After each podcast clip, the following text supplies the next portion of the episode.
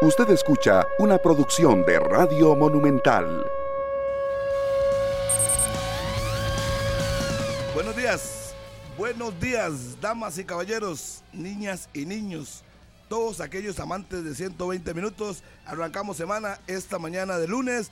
Mañana juega la selección, ya casi iremos hasta Estados Unidos, a Filadelfia, con Daniel Martínez, que tiene toda la información de la Cele, que se prepara. Esperemos ver algo distinto. Hoy vengo con, en son de paz con la selección, porque no se puede cambiar en tres días lo que no se hace durante dos años. Así es que esperemos que saquen el resultado como le gusta a Carlos Serrano y que la gente esté feliz que gane la selección, por lo menos para que volvamos a ganar.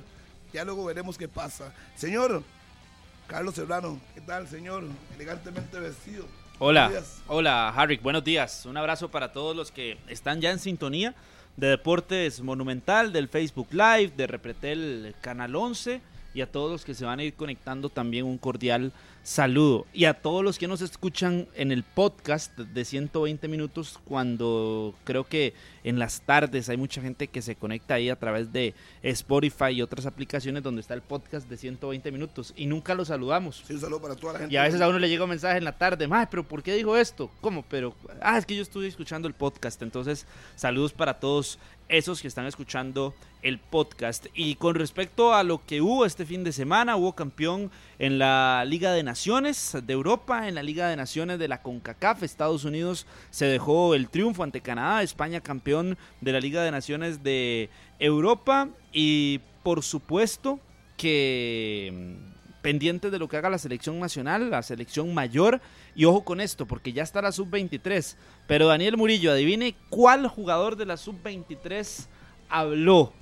Ninguno. Cuénteme. A ninguno le dieron permiso. Recomendación, no hablen. Estuvimos tres horas, Harry, que esperando a la selección sub-23 y el único que habló fue don Eric Rodríguez. Los jugadores pasaban y decían, no nos dieron permiso. Y a Eric Rodríguez con advertencia. Y a Eric Rodríguez, tras de todo, con esto. advertencia Ah, de no, que no, no, no, es no, el no, técnico. Pero ojo esto, no Eh, es el técnico o no fue el técnico en el sub-23 de Tulón, pero será el técnico para centroamericanos. Y fue el técnico para sub-17. Y fue el técnico Ay, para... no. sub- eh, demasiado enredo y Sí, demasiado hermetismo, miedo el que hubo en la llegada de la sub-23 porque no los dejaron Porque hablar ganaron, a los jugadores. fracasaron. Increíble, increíble. La federación, una más a la cuenta en esas. Buenos días, Carlos, Harry, a todos los oyentes y televidentes de 120 minutos. Yo ayer realmente cerré el día triste, triste.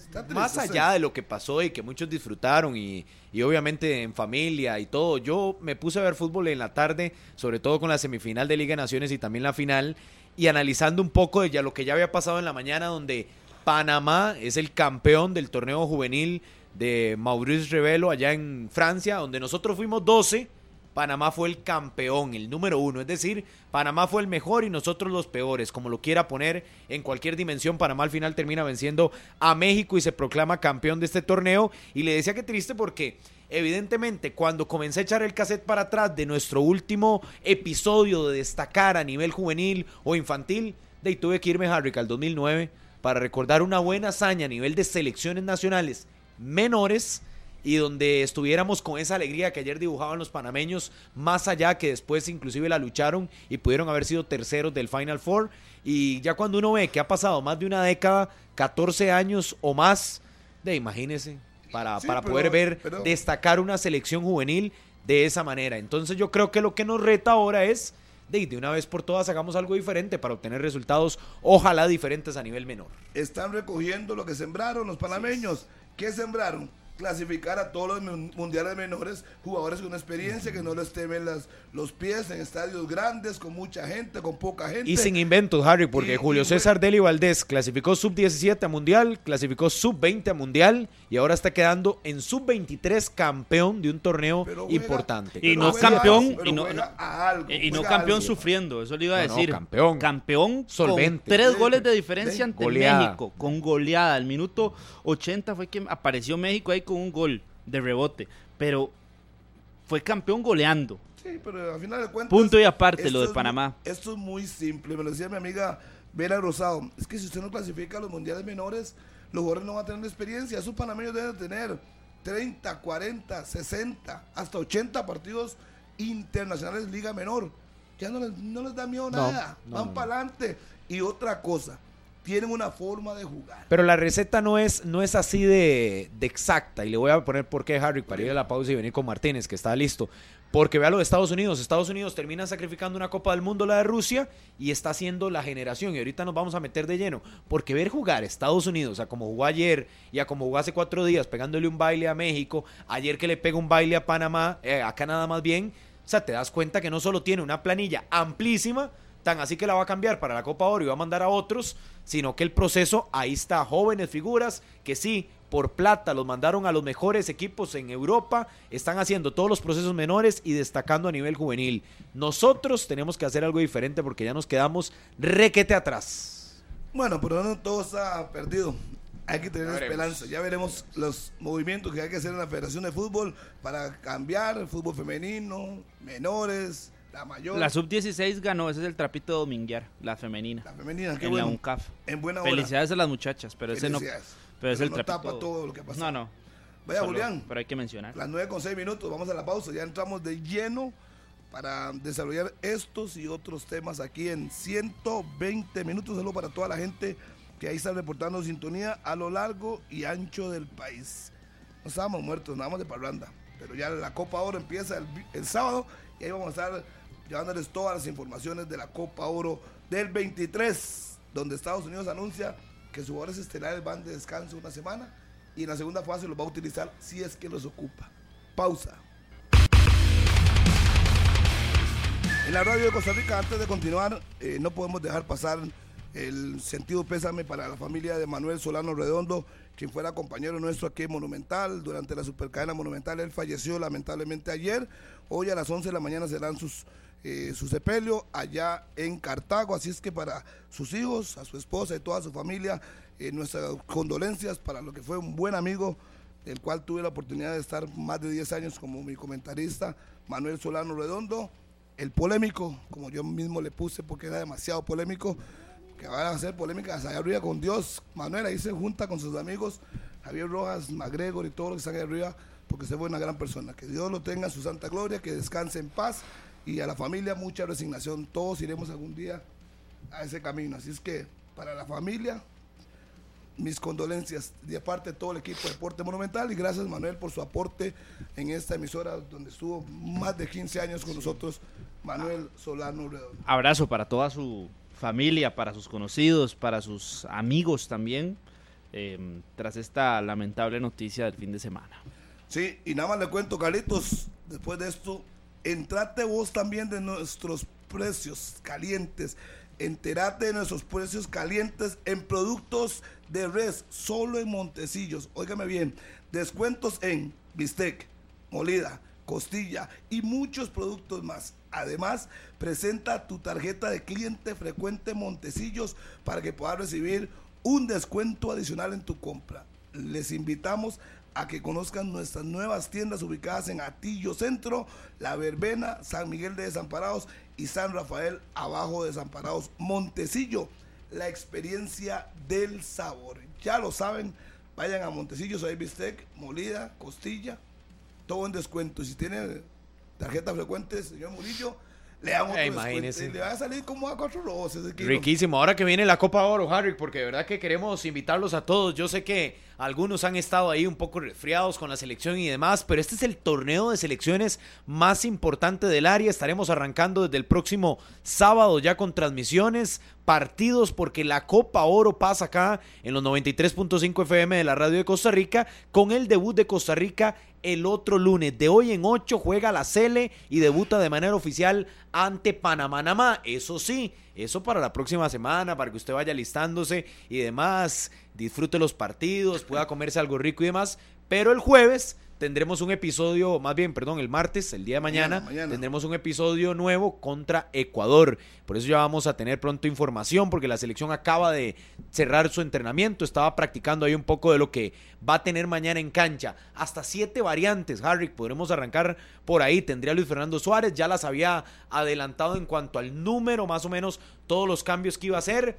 Lo cierto del caso es que para un equipo que podemos ahorita pelotear con Daniel Martínez para ver cuánto, cuán diferente puede verse Costa Rica de lo que mostró el jueves anterior. Bueno, como que debe ser diferente. yo no sé. Los Más nombres- allá del nombre, más allá del nombre. Los nombres han sido los mismos y el funcionamiento ha sido igual. Y cuando ha cambiado otros nombres, es lo mismo.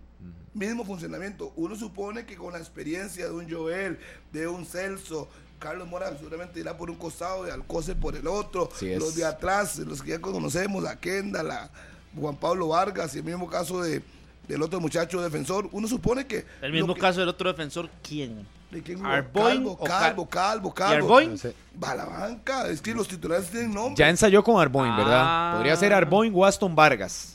Ya empezamos cuidar a más bien a. Calvo. Es Bueno, lunes bueno, y, yo- y llevamos ver, 12 a ver, minutos de ver, programa y ya empezamos a, A ver. a lanzar por lanzar. Es que cuando uno viene aquí, No, como que no el- se el- enciende. el ensayo, Harry, el ensayo No, o sea, es- Yo no estoy hablando del ensayo.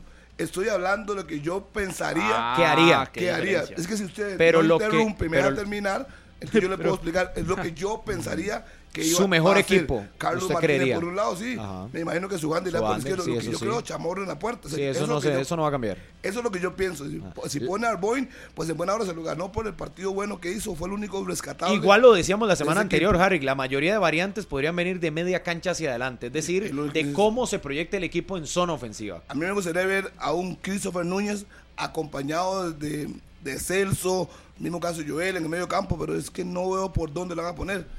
Entonces uno dice, pero un jugadores nuevos, pero acuerpados. Porque no ganamos nada con poner tres de un solo, de un solo entren, jueguen, a ver qué pasa. No. Y el hombre en punta, yo no sé si va a seguir insistiendo con Anthony Contreras, que de verdad, de verdad, está en deuda, señor Anthony Contreras con la selección, pero sigue teniendo la confianza del señor Suárez. Así es que, Pablo, buenos días. No estoy tan seguro de, de esa situación, pero lo que yo haría eh, sería eso. Buenos días, Pablo. Es que los cambios tienen que darse. Buenos días a todas y a todos. Los cambios tienen que darse por una eh, cuestión de necesidad Y y, además porque además eh, y además porque vea usted le dice a, a Serrano que no lo interrumpa y es lo primero que hace, verdad y lo pierde a uno. Entonces, que si- y además si este fuera un programa de no interrumpir sería igual de aburrido al resto. Muy bien, pida perdón, Harry, en todos me los demás, No, no, ¿cuál perdón? en todos No, los demás Dios. espacios, ¿verdad? Sí, Entonces, sí, digo lo, lo que hacen los demás que por eso Pero ya le pidieron perdón. Que van Sí, asignando eso, palabras. ¿Ah? van asignando quién habla. Sí, va primero usted, luego usted. No, eso, es, eso es lo que lo hace aburrido. ¿Yo puedo hablar? Este, que mi punto es ese, de, tiene que hacer variantes porque de, son, son necesarias, además habían sido anunciadas y porque el rival es un rival de un poco más exigencia o mucha más exigencia que Guatemala.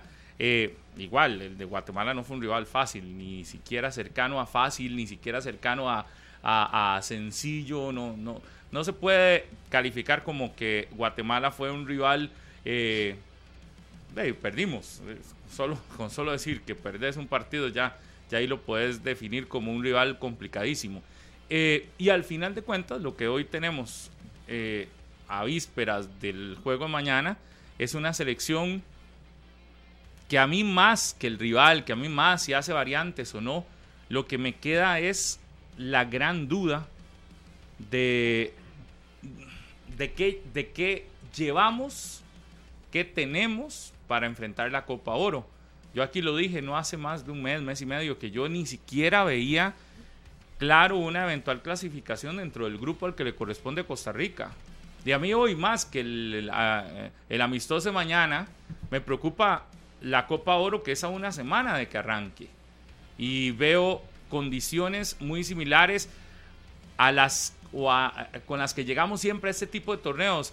Un- una selección sin, sin, sin que usted vea algo claro, ni siquiera una formación clara. Cuando veíamos la formación el jueves anterior, uno dice, "Di, sí, si es que esto fuera que se está renovando la selección de Costa Rica, pero no es, no es una renovación, lo que estamos haciendo es como por, estamos metiendo gente por necesidad. Y en algunos casos es meter, como de alguna manera, intentar cómo introduzco a fulanito, a sutanito, para ver si calzan dentro de la selección o no calzan. Y, y- mi, y mi preocupación va más en ese sentido, que no sé qué es lo que está haciendo Suárez, no comprendo qué es lo que está pretendiendo esta selección de Costa Rica de cara a la Copa Oro y podría darnos la, la sorpresa. ¿sí? También, también estas cosas pueden pasar. Cuando llevas el peor equipo quizás y- y- y te llevas la sorpresa de, de- de- de algunos buenos resultados. Pero Usted había exigido sin final dejar- aquí, ¿verdad? Sin dejar de lado, sin dejar de lado la, la, la realidad que es eh, esta y que no podemos vivir de las esperanzas de lo que nos pueda llevar o a donde podamos ir con algo eh, positivo a la selección, yo realmente lo de mañana lo que considero es un, un fogueo que nos puede puede un poco dilucidar lo que vamos a ver contra Panamá y El Salvador, que si bien son rivales en el papel de menor calidad que este equipo de Ecuador, me parece que mm, a hoy son mejores rivales que, no- que nosotros. El problema, Pablo, es que mañana podemos quedar muy mal parados, ¿verdad? Con una selección que es más exigente, que Peor tiene que mayor contra peso. Guatemala. Claro. Yo creo que quedamos mucho peor. Por eso, en, peor. en el sentido de goleada y demás, pero para mí es. No, para y de mí baile. quedamos- y de baile pero para mí quedamos muy mal parados en cuanto al resultado, perder contra Guatemala. Sí, en cuanto al resultado, pero si usted ve el desenvolvimiento al final, pese que no sirvió de absolutamente nada, porque la selección si ya generó no le ganamos poco. ni a Guatemala, por favor. Correcto, ya. pero ah, por lo menos Guatemala peor que eso? Muchas veces no nos quitó la pelota y nos dejó intentar jugar. ¿Y que eso no de qué sirve? Eh, voy a eso, ni siquiera armamos un pleito, pero no es lo mismo tener la pelota e intentarlo a simplemente dedicarse como vimos contra España y Alemania, que nos quitaron el balón y nosotros parecíamos chiquitos viendo cómo nos bailaban y nos movían la pelota de lado a lado. Ecuador tiene ese oficio que no tiene Guatemala, de que es tome la pelota y ahora sí, intente eso, quitarla. pero usted espera algo diferente ser- entonces. No, no, no, no. ¿De qué? ¿De Costa Rica? Sí. No, lo que digo es que si mañana no tenemos una propuesta muchísimo más asertiva ¿Pero qué es lo que espera? Costa Rica, ¿Y cómo la vamos Espera. a cambiar No, en no, no, no. Tenemos que tres, intentarlo. en No, cuatro días cómo se cambia ma- eso? magia no hacemos. Yo no espero nada de mañana. Pero Yo no espero nada para mañana. Espero que no nos. Pero- vea, que, siempre lo digo yo. Es Ecuador. Sí. Cuando hay rivales exigentes, nos comportamos diferente. Los veo jugando Ah, al bloque, qué contraataque y buscar meter un gol y ganar. Yo no veo después de eso nada distinto.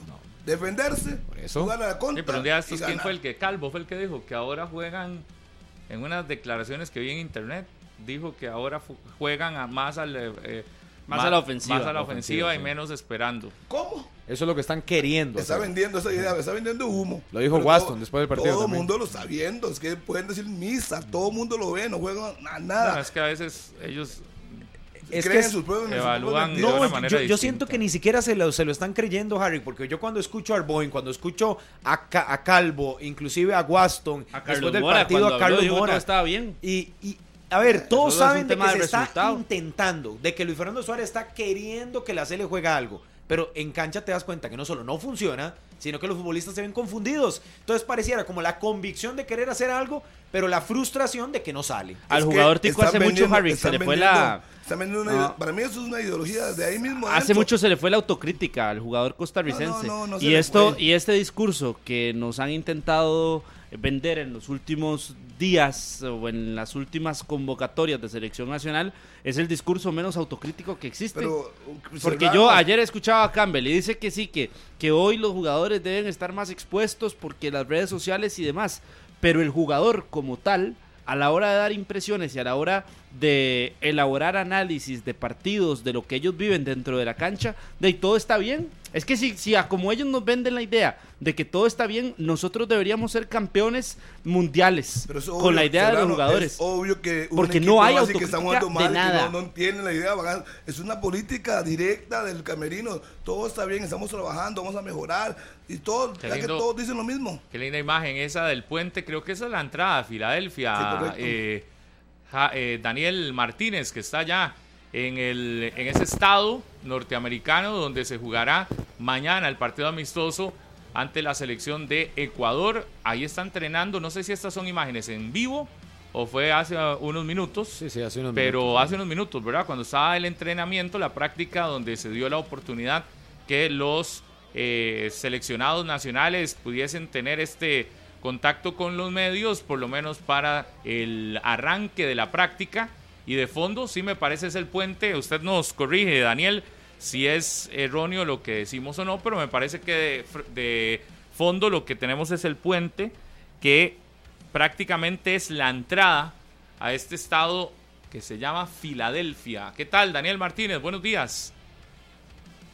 Eh, Pensilvania, el estado. Hola Pablo, un saludo para todos. Buenos días, los amigos de 120 minutos en Monumental, la radio de Costa Rica y también a través de Canal 11, es el puente Delaware que también va con dirección a, a New Jersey, a una hora, hora 30 minutos, que es donde se encuentra concentrada la selección de Ecuador. Jugó el sábado contra Bolivia con victoria por la mínima del equipo suramericano, en este caso los ecuatorianos. Y ya hoy esperábamos que se diera la conferencia de prensa de Félix Sánchez, el técnico español, pero se mantienen concentrados en New Jersey.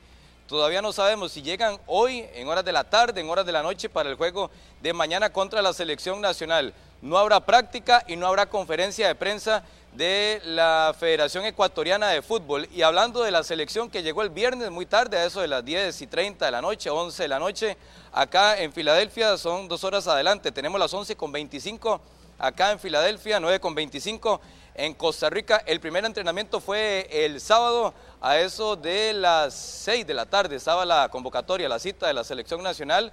A las 5 y 30 la conversación, las entrevistas. En este caso, primero fue el sábado con su Ander Zúñiga y Francisco Calvo. Y ayer domingo, la misma situación, entrenando en horas de la tarde. Conversamos con Joel Campbell y también con Wilmer Azofeifa, el volante de la Asociación Deportiva San Carlos. Hoy cambia por completo, muy temprano, con una temperatura cercana a los 27, 28 grados centígrados, que a diferencia de Carson, que estaba sumamente fresco, acá sí es bastante el calor, el bochorno, la humedad que recibió la selección nacional desde el viernes anterior. La práctica arrancó a eso de las 10 y 45 de la mañana, ya ustedes observaban imágenes de la selección nacional, todos con un uniforme rojo, primero con Felipe Camacho, el coach deportivo, también con Mauricio Van Niño y ya hace cerca de 10, 15 minutos que nos solicitaron que saliéramos para que se trabaje en la parte táctica. Declaraciones han sido muchas, frases también que llaman mucho la atención que más adelante vamos a detallar. En algunas noticias también es un escenario para 18 mil personas, fue construido en el 2010 y la última información de la organización es que se han vendido cerca de 10 mil boletos. La mayoría ecuatorianos, ayer conversábamos con cinco ticos que llegaron al entrenamiento de la selección y solo por un boleto y detrás del marco estamos hablando de 75 dólares.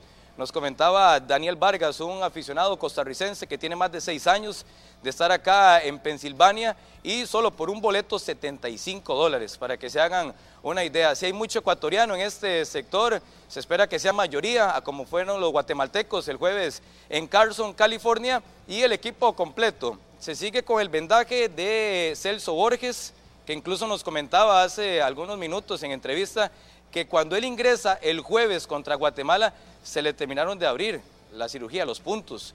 Sangró bastante, no se ha recuperado, no está bien él de la mano derecha. Tampoco será titular mañana, que más adelante le voy a, comentar el posible 11 de la selección nacional. Ya le consiguieron una careta a Francisco Calvo, que todavía se nota con el golpe en el costado derecho de su cara, en el pómulo, en la nariz, en el ojo en un choque con Carlos Mora que tuvo el miércoles anterior y es parte de las principales noticias de la selección nacional. Daniel. está cerca de una hora, hora con 30 minutos, que todo es muy mecánico, muy estructurado, Pablo. Primero con Felipe, luego la parte física, colectivo, donde ha parado dos equipos, Luis Fernando Suárez, pero es algo muy lineal lo que trabaja esta selección nacional, Pablo, en 120 minutos. Sí, Nada más, aclaramos, si es el estado de Pensilvania, la ciudad de Filadelfia, que es prácticamente el centro, bueno, la capital, ¿verdad? Donde hay más movimiento y es lo que está más cerca de New Jersey, bien usted lo decía. Nada más, ¿por qué hoy Luis Fernando Suárez solo da conferencia de prensa virtual?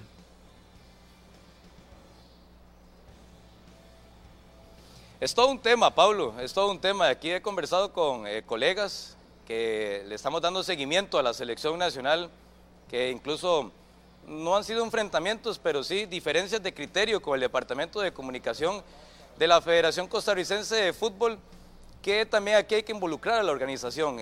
El miércoles anterior, previo al partido contra Guatemala, sí, ya la empresa que organiza el evento, que es la misma, contra Ecuador, para promover eh, el partido, eh, la venta de boletos y todo, sí obligó, por decirlo de alguna forma, que Luis Fernando Suárez llegara de forma presencial a hablar con los medios de comunicación. Ya aparecieron también colegas de Guatemala y fue una conversación, una conferencia de unos 10, 12 minutos. Tampoco es que estamos hablando de las conferencias que es de 45, 50 minutos y donde el protagonista ya no tiene nada que decir, no. Acá son muy pocos los medios que estamos dándole seguimiento a la selección nacional y sí fue tema ayer de conversación, que si estamos acá, si se ha hecho el esfuerzo económico del viaje y todo lo demás para poder conversar y tener un mano a mano con el técnico de la selección nacional, al final no. Se cierra esa oportunidad y será una conferencia virtual para todos los medios que quieran ser parte de la conferencia de prensa de Luis Fernando Suárez, que es a las 12 y 30, hora costarricense, 12 y 30 acá en Filadelfia y será el momento para escuchar al técnico de la selección nacional, que son formas de trabajo, no sabemos si también influye otro tipo de, decisiones, pero no vamos a tener, para los medios que estamos acá, la oportunidad de conversar de manera directa con el técnico de la selección nacional, Pablo. Sí, sí, sí. No, evidentemente es un departamento de prensa de la federación que siempre ha sido sumamente mmm, como poco ayuda. un departamento que poco ayuda. Vamos a ver si con todos los cambios que se vienen, ojalá vengan cambios ahí también.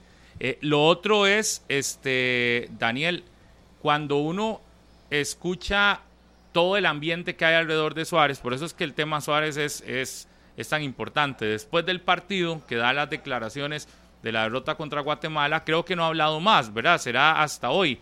¿Estará él consciente de que en Costa Rica hay un movimiento fuerte que lo quieren fuera de la selección nacional.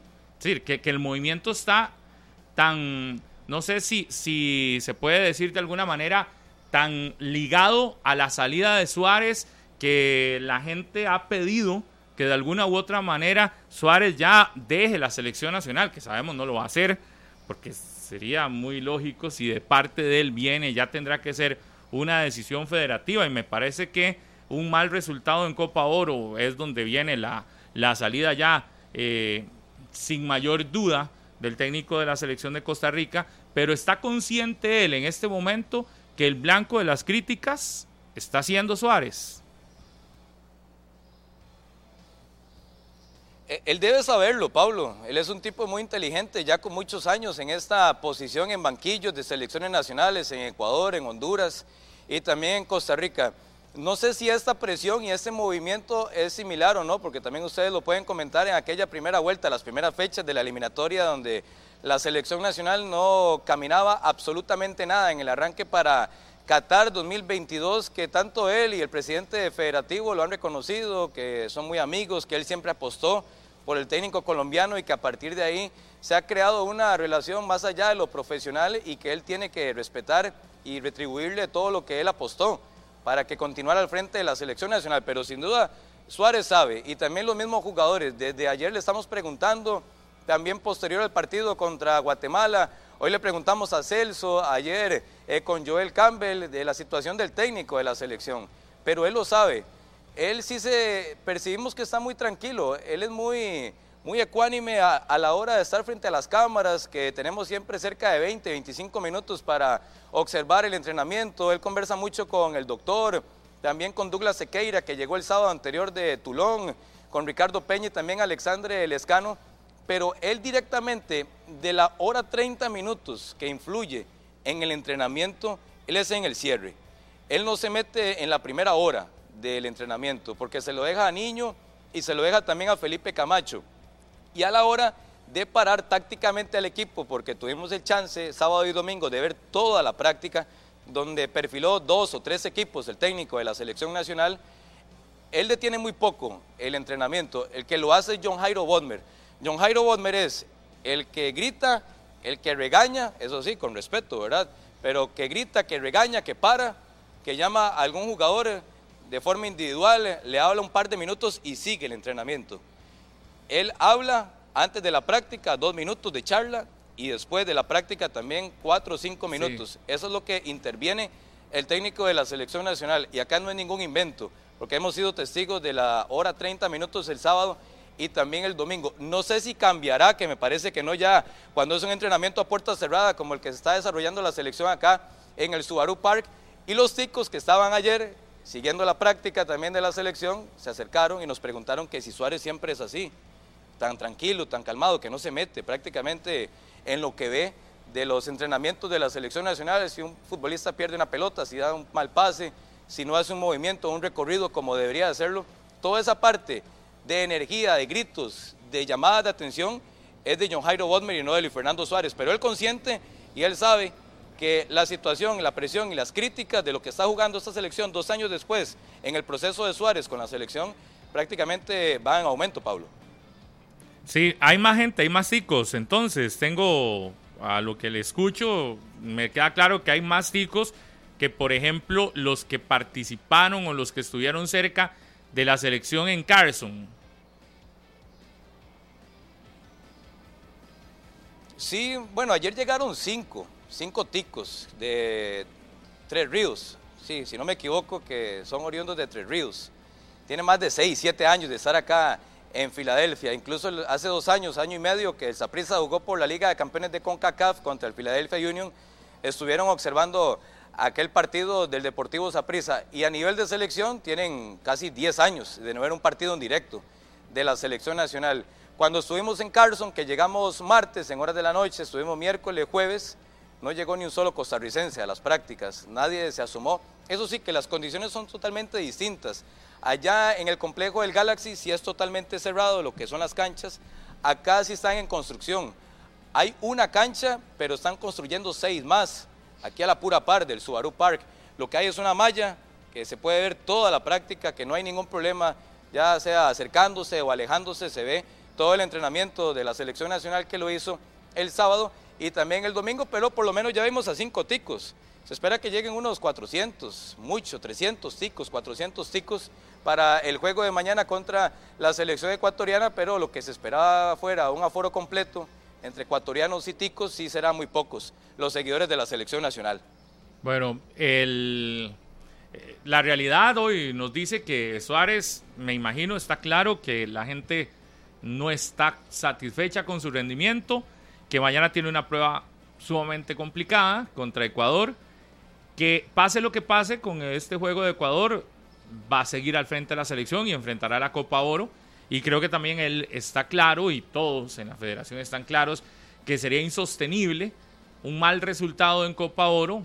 Y para mí un mal resultado es todo aquello que no asegure ni siquiera semifinales en ese torneo. Entonces, cualquier situación que no sea mínimo una semifinal será un mal resultado para la selección de Costa Rica. Eso implicará entonces muy probablemente una salida del técnico de la tricolor actualmente, que es el colombiano Luis Fernando Suárez. Nada más, ahora decía Daniel que están construyendo seis canchas y, ya casi volvemos con él, porque me parece que, no podemos dejar pasar lo que sucede anoche en eran Las Vegas, ¿verdad? Esa final eh, donde Estados Unidos termina ganando 2 por 0 ante la selección de Canadá. Yo veía el partido, ayer lo pude ver, el juego y, el cierre, donde está la celebración de los estadounidenses, que muchos son de origen latino, pero olvidémonos de eso, de que Estados Unidos es una eh, selección que trae un montón de nacionalidades, ¿no? Todos son estadounidenses. El origen de donde vienen es otra cosa, ¿verdad? Pero todos son ciudadanos estadounidenses que si sus papás fueron mexicanos, eh, la nacionalidad que sea es otra cosa. La, lo que ha hecho Estados Unidos no es a partir de si tienen o no tienen eh, algún tipo de origen latino sus jugadores, que antes mucho se creía eso, ¿verdad? Que, el, que, que, lo bueno que tenía Estados Unidos en las épocas de los años 2000, el inicio de los años 2000, que es donde me parece empieza realmente el crecimiento de, la selección de Estados Unidos, mucho se creía que era por el origen de donde provenían los jugadores que formaban parte de esa selección. Hoy para mí eso queda de segundo plano. Me parece que lo que queda o lo que deja en evidencia la superioridad estadounidense es lo que está diciendo ahora Daniel Martínez de los complejos deportivos que realizan la cantidad de canchas de entrenamiento, la cantidad de mejoras que le han hecho al fútbol de ese país los dueños de equipos en los Estados Unidos, la MLS, y el nivel de competencia que ha generado. Yo no sé por qué seguimos insistiendo en decir que Canadá es como una, una potencia B. Yo, eso de Canadá no lo, todavía no. Yo hasta que vea a Canadá ganando algo o a Canadá comportándose como una selección. Ayer fue sencillamente un rival fácil para Estados Unidos. Pudo haber sido más la goleada. Yo no sé por qué insisten en ponerlo muchos, y, digo hasta, creo que son centroamericanos más los que lo tratamos de poner a Canadá en una posición que no se ha ganado. Solo el hecho de ir a un mundial no te da. Fue líder de la eliminatoria, ¿verdad? No, no solo es ir al mundial. ¿Cuántas fue veces líder. hemos sido nosotros líderes Fue, de la fue eliminatoria? líder de la eliminatoria. Nada más. No, por eso, decir, pero no, en el presente ¿Cuántas tampoco. veces? También. ta- Una. tampoco Una. podemos Pero venir y. hemos agarrado eliminatorias donde hemos estado peleando. Yo, mi, mi punto es que hoy la historia no te da ni siquiera, la historia te da para colocar a Canadá en una posición muy por encima del resto. Ni siquiera la historia ni los resultados tu- actuales. tuvo una generación, Cuando una me generación muy decís, buena. si hoy me decís que Canadá compitió en la Copa del Mundo, tampoco. No, no, no, no, no. No compitió. Jamás. Si me decís que Canadá llega a algún lugar realmente a competir, no, yo lo veo sacar a Panamá de- en un evento de estos, en teoría no debería ser gran, gran problema cuando Panamá también está en un apenas crecimiento. Todavía para que supere históricamente el fútbol de Costa Rica, a mí me parece que a Canadá le falta mucho. Le queremos endosar una, un, nivel similar al de Estados Unidos y México y perdón, yo sí me desligo de eso, yo no coloco a Canadá por el mismo nivel de Estados Unidos y México. Me parece Estados Unidos en un nivel muy alto, México en un escalón por debajo, y ya luego viene una serie de países, incluyendo a Canadá, donde podemos ponerlos en un nivel similar. Pero si usted hace esa pirámide, no. ¿a dónde pone a Costa Rica en comparación a Canadá? todavía lo pongo históricamente, y No, lo no, hablo pero- por pero- históricamente, pero- pero todavía lo pongo en un, en un escalón 3. Históricamente de- tendría que meter obviamente la selección, Honduras pero en el presente, en el presente de la selección Yo a Canadá canadiense, sí lo separo que, un que es el poco de- punto principal, porque A- a cuando Canadá hablamos de Canadá, hablamos de figuras que están eh, siendo relevantes en equipos top a nivel mundial y por eso se levanta ¿qué y, ha se, hecho como y se le da una escala es- importante. Es más alejado de eso, Pero no es la estabilidad que tiene en un cuerpo técnico y en una formación. Yo creo que es una generación que logró probar una buena eliminatoria, que logró clasificar al mundial, pero después se apagó. Y de hecho ayer lo decían con, con Canadá en ese, en ese partido, porque el baile que le pega a Estados Unidos ayer Claro. es para que ese partido hubiera terminado 5 a 0. Sí, pero también le pegó baile a México. No, no, entonces, bueno, estoy si- de si vamos a acuerdo. hablar de Estados Unidos, pues Estoy no. de acuerdo, pero- creo que pero Unidos en Canadá. en otro Está- lado. Estados Unidos está en otro. un punto encima de todos. Y nadie lo va, lo va La a misma contradecir, selección o sea, que ustedes decían creo que uy, está. qué miedo de Estados Unidos, Sí, recuerda. sí, sí, Esa sí, sí sí. está. No, pero que viene aquí, aquí sí se transforma, porque Sí, sí. Estados Unidos en cualquier versión que venga a Costa Rica termina perdiendo. Habrá que ver. al Ahora, final, habrá que al ver. final exacto, estamos esperando el otro partido porque esos carajillos que va a poner, o jóvenes o no, los que ponga Estados Unidos para la Copa Oro, quiero verlos ahora sí viniendo al Nacional y demás, no fue campeón demostrándole buen haciendo fútbol. lo mismo, la Por eso. ronda. Entonces yo creo que lo de Canadá es por la estabilidad que le da a la formación con el proceso de John Herman y que ya tiene cuatro años. Cosa, Pero lo que tiene que hacer ahora es trascender, no quedarse solamente en eso. La generación de canadienses ahora les está saliendo buena. Pero es igual que eso le Estados digo, Unidos. por eso le Tienen digo. escuelas por todos lados, tienen un montón de carajillos jugando Claro, bola, pero todavía no les son falta. tan buenos. Pero para, pero para ponerlos al nivel de. Estados Unidos todavía les falta. Yo hoy sí creo que tienen un nivel superior en, por su generación, por la cantidad de jugadores que están en Europa eh, y por todo la posibilidad que tienen de exportar futbolistas. Hoy sí, hoy uno podría decir, bien, hoy, hoy están trabajando para aspirar a algo. Pero ya hoy querer poner a Canadá al mismo nivel de Estados Unidos No, no, o no, no, no. al mismo nivel de México, me parece que es también No, pero hoy sí están más desconocer- cerca, pero sí están más desconocer cerca la realidad. Hoy, no- no a nivel cuando- histórico, cuando pero yo los hoy vea están más campeones de cerca. algo. No, no, Pablo, les- pero- le- no, no. cuando los vea campeones de algún torneo, No, pero- no, pero ganaron la eliminatoria. No, pero actualmente, es decir, cuando los Pero vea campeones, tiempo cuando los vea campeones hoy, hoy de algún torneo importante, ya llámese esta Nation League, League, que al final llega, lle- disputan la final con Estados Unidos, pero ayer no fueron rivales No, no, no, de no Estados le Unidos. compitieron. Si, le, si los veo campeones ahora de la Copa Oro, también podría uno que decir ya. anuncian en Canadá que no va a ir eh, Jonathan David y tampoco va Alfonso Davis. Y ayer estaban Que anunciando el retiro de un par de jugadores también de la selección canadiense, en teoría. Pero igual, no importa. Lo que voy es, mi punto es, Estados Unidos hace algo muy bien. Estados Unidos se está preparando desde hace tiempo para ser campeón del mundo en, En el su mundial. 2026. En su mundial. Y creo que ahí es donde está clara El objetivo. La, la- la ruta trazada por Estados Unidos y por Canadá, que quiere al menos llegar con una generación buena a ese mundial que también ellos forman parte de la organización. Sí, donde está el incendio es más abajo, en México. Ahí es donde Pero no saben ni para dónde van. De México para abajo, llámese toda México y Centroamérica, ahí es donde está una situación de, de crecimiento a medias. ¿Cómo Puedes decir, el que más está creciendo es Panamá, que creo que no tenemos que taparnos los ojos para darnos cuenta que Panamá ya no es aquella selección fácil Pablo, pero a es la que, que enfrentábamos y el resto es más fácil es una inestabilidad incluyendo Es más Costa fácil ver un crecimiento de Panamá si estaba casi en el suelo hace más de una década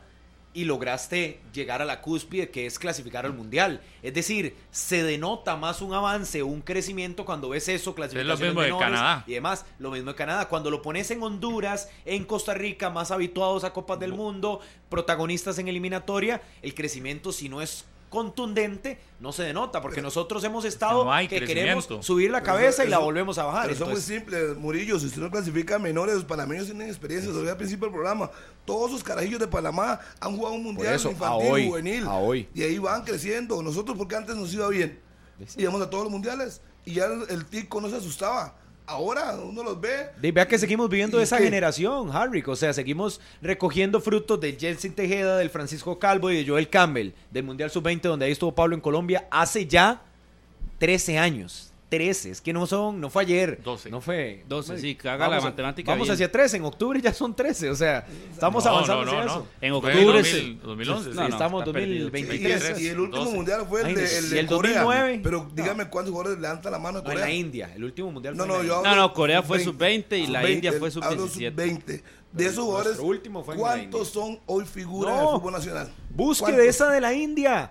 Yo hice ese trabajo. Vaya, busque esa Ay. formación de la India y cuántos Se lo están hace como el de Corea y se topa nombres como Adonis Increíble. Pineda, como Diego Mesén, como Justin Daly, Jimmy pero, Marín. pero, pero para no encerrarnos en el tema de, de las divisiones menores, que es un tema que ya aburre, me parece que hay más allá.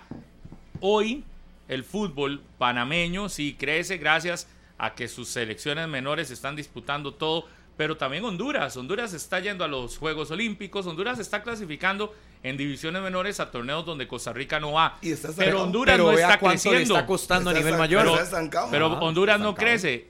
¿A partir de qué? De que sigue siendo la selección de Honduras una caja de sorpresas porque llega un técnico y el técnico al final termina haciendo lo que le da la gana y no necesariamente lo dándole el seguimiento al trabajo que han venido realizando con las divisiones menores y usted sigue viendo jugadores, vea, yo no comprendo hoy cómo jugadores de la talla de eh, en Honduras Alexander de López. Alexander. López, que no sé, tiene un montón de no levantar un título, que acá en Costa Rica uno lo ve de vez en cuando así, era regular en selección de Honduras. Pero dejó de ser convocado De- durante año y resto. Ajá, ¿verdad? Pero ¿qué Y pasó? volvió para esta Copa Lo volvieron a convocar. No, no hay, no hay más jugadores de la selección de Honduras de esa, de esa que fue a Juegos Olímpicos. Como protagonista. compite. o sea, que- compitió. Que, que todo lo demás que usted ha querido verle. Bueno, Alex lugar, López fue a Juegos Olímpicos, ¿verdad? En Londres. Sí, sí, sí, pero recuerde que uno va. Y es uno de los estandartes de la selección de ese tipo de, jugadores son los que llevan. e- Es que ahí es donde está mi punto. Cuando no se atreven a hacer cambios reales, que es lo que no se ha atrevido a hacer la selección de Honduras ni la selección de Costa Rica. Pero México lo hace y está en crisis sí, también. Que Panamá sí. México lo hace y está pasando Recuerda, por- Panamá en algún momento era solo los Valdés. Para todo, usted veía todas las selecciones, jugadores con 40 años en la selección de Panamá y seguíamos viéndolos. Lo mismo Guatemala con el Pescadito Ruiz, que lo convocaban con 40 años y era el máximo referente de la selección de Guatemala. Y uno lo veía desde aquí y decía, pero qué increíble. En cambio nosotros ya hemos renovado, renovado. No, nosotros vamos por el mismo camino. Lo que pasa es que no estamos convocando hoy de 40. Pero si se pudiera, los convocamos. ¿Cierto o no? Sí, porque no nos está sirviendo lo otro. Y porque está claro la visualización que está haciendo Joel. Joel ayer lo decía y Martínez lo puede ampliar porque me parecían fundamentales parte de las líneas que tiraba Joel en, zona mixta después del entrenamiento de Costa Rica. Y decía, es que tenemos que forzar el cambio. Ojo con esas palabras, ¿verdad? Forzar el cambio generacional para recogerlo de cara al Mundial. Y decía Joel, Hoy tenemos que sufrir, hoy tenemos que poner a estos muchachos, entiéndalo, decía Joel, cuando inclusive el colega Yacín o Martínez le, le insistían en que hay futbolistas que no están rindiendo. Y el fútbol es de rendimiento, no es de obsequios ahí, de repartir confites Sí, sí, para pero ver si que- sirven. pero es que- ojo, Pero si hay una responsabilidad del futbolista, entonces. hay una responsabilidad del futbolista y hay otra responsabilidad también Claro, de la pero, generación. pero como nos tal. pueden llegar a decir, sí, vea la renovación que hay en la selección de Costa Rica. No, no fue la selección del martes, del jueves pasado, una totalmente distinta, con la excepción de Kendall Waston, a la que fue al Mundial, o una selección totalmente... Ah, sí, pero, pero el promedio de edad. Ahí es donde Tampoco me parece había a mí- tanto recambio. Sí, Ojo, pero igual ojo más porque a- nos engañan, Yo no me estoy nos quieren bien- engañar. No, pero a, a usted quizás lo No, engañan, a mí no. porque, yo- usted mismo está diciendo que es una generación joven y véalo por na- promedio de edad cuando, en, cuando titular. utilicé, cuando utilicé la ¿Usted palabra dijo joven. que era recambio? No. O el recambio Pero para una cosa es, una cosa es recambio otra cosa es atención. juventud. Ese- No- no hubo preste recambio, no hubo atención. recambio Cuando yo estoy hablando de que sí hay, que sí nos pueden vender eso de que cambió la selección, claro que cambió. La que jugó el jueves no es ni similar a la que jugó la Copa del Mundo. Mi punto acá es, no, nunca he mencionado edad, el que está mencionando edad es usted, es el que está enredando pero entonces no hay la cambio. cosa es usted. Mi punto aquí es, Como si seguimos, si seguimos bajo la línea de que la forma en la que recambiamos o reacomodamos o rehacemos esto de la selección es a partir de los jugadores que destacan, y esa palabra la uso entre comillas, destacan en el fútbol nacional, y no estoy hablando de los jovencitos, como eh, eh, los, los últimos que salieron, estoy hablando de destacados, porque para Suárez destacados fueron casi 10 jugadores del Herediano del torneo tras anterior, no del anterior, del tras anterior, para ir a una Copa del Mundo, y luego se desaparecieron, o no, y esa es la realidad.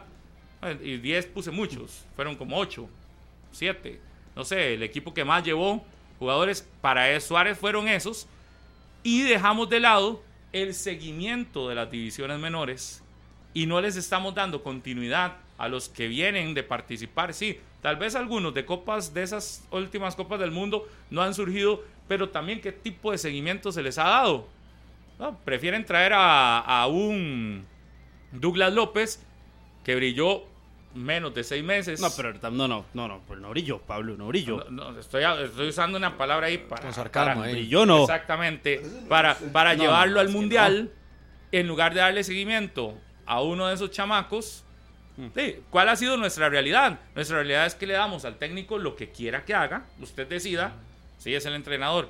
Nos calificó a la Copa del Mundo, bien merecido el reconocimiento de calificación a la Copa del Mundo.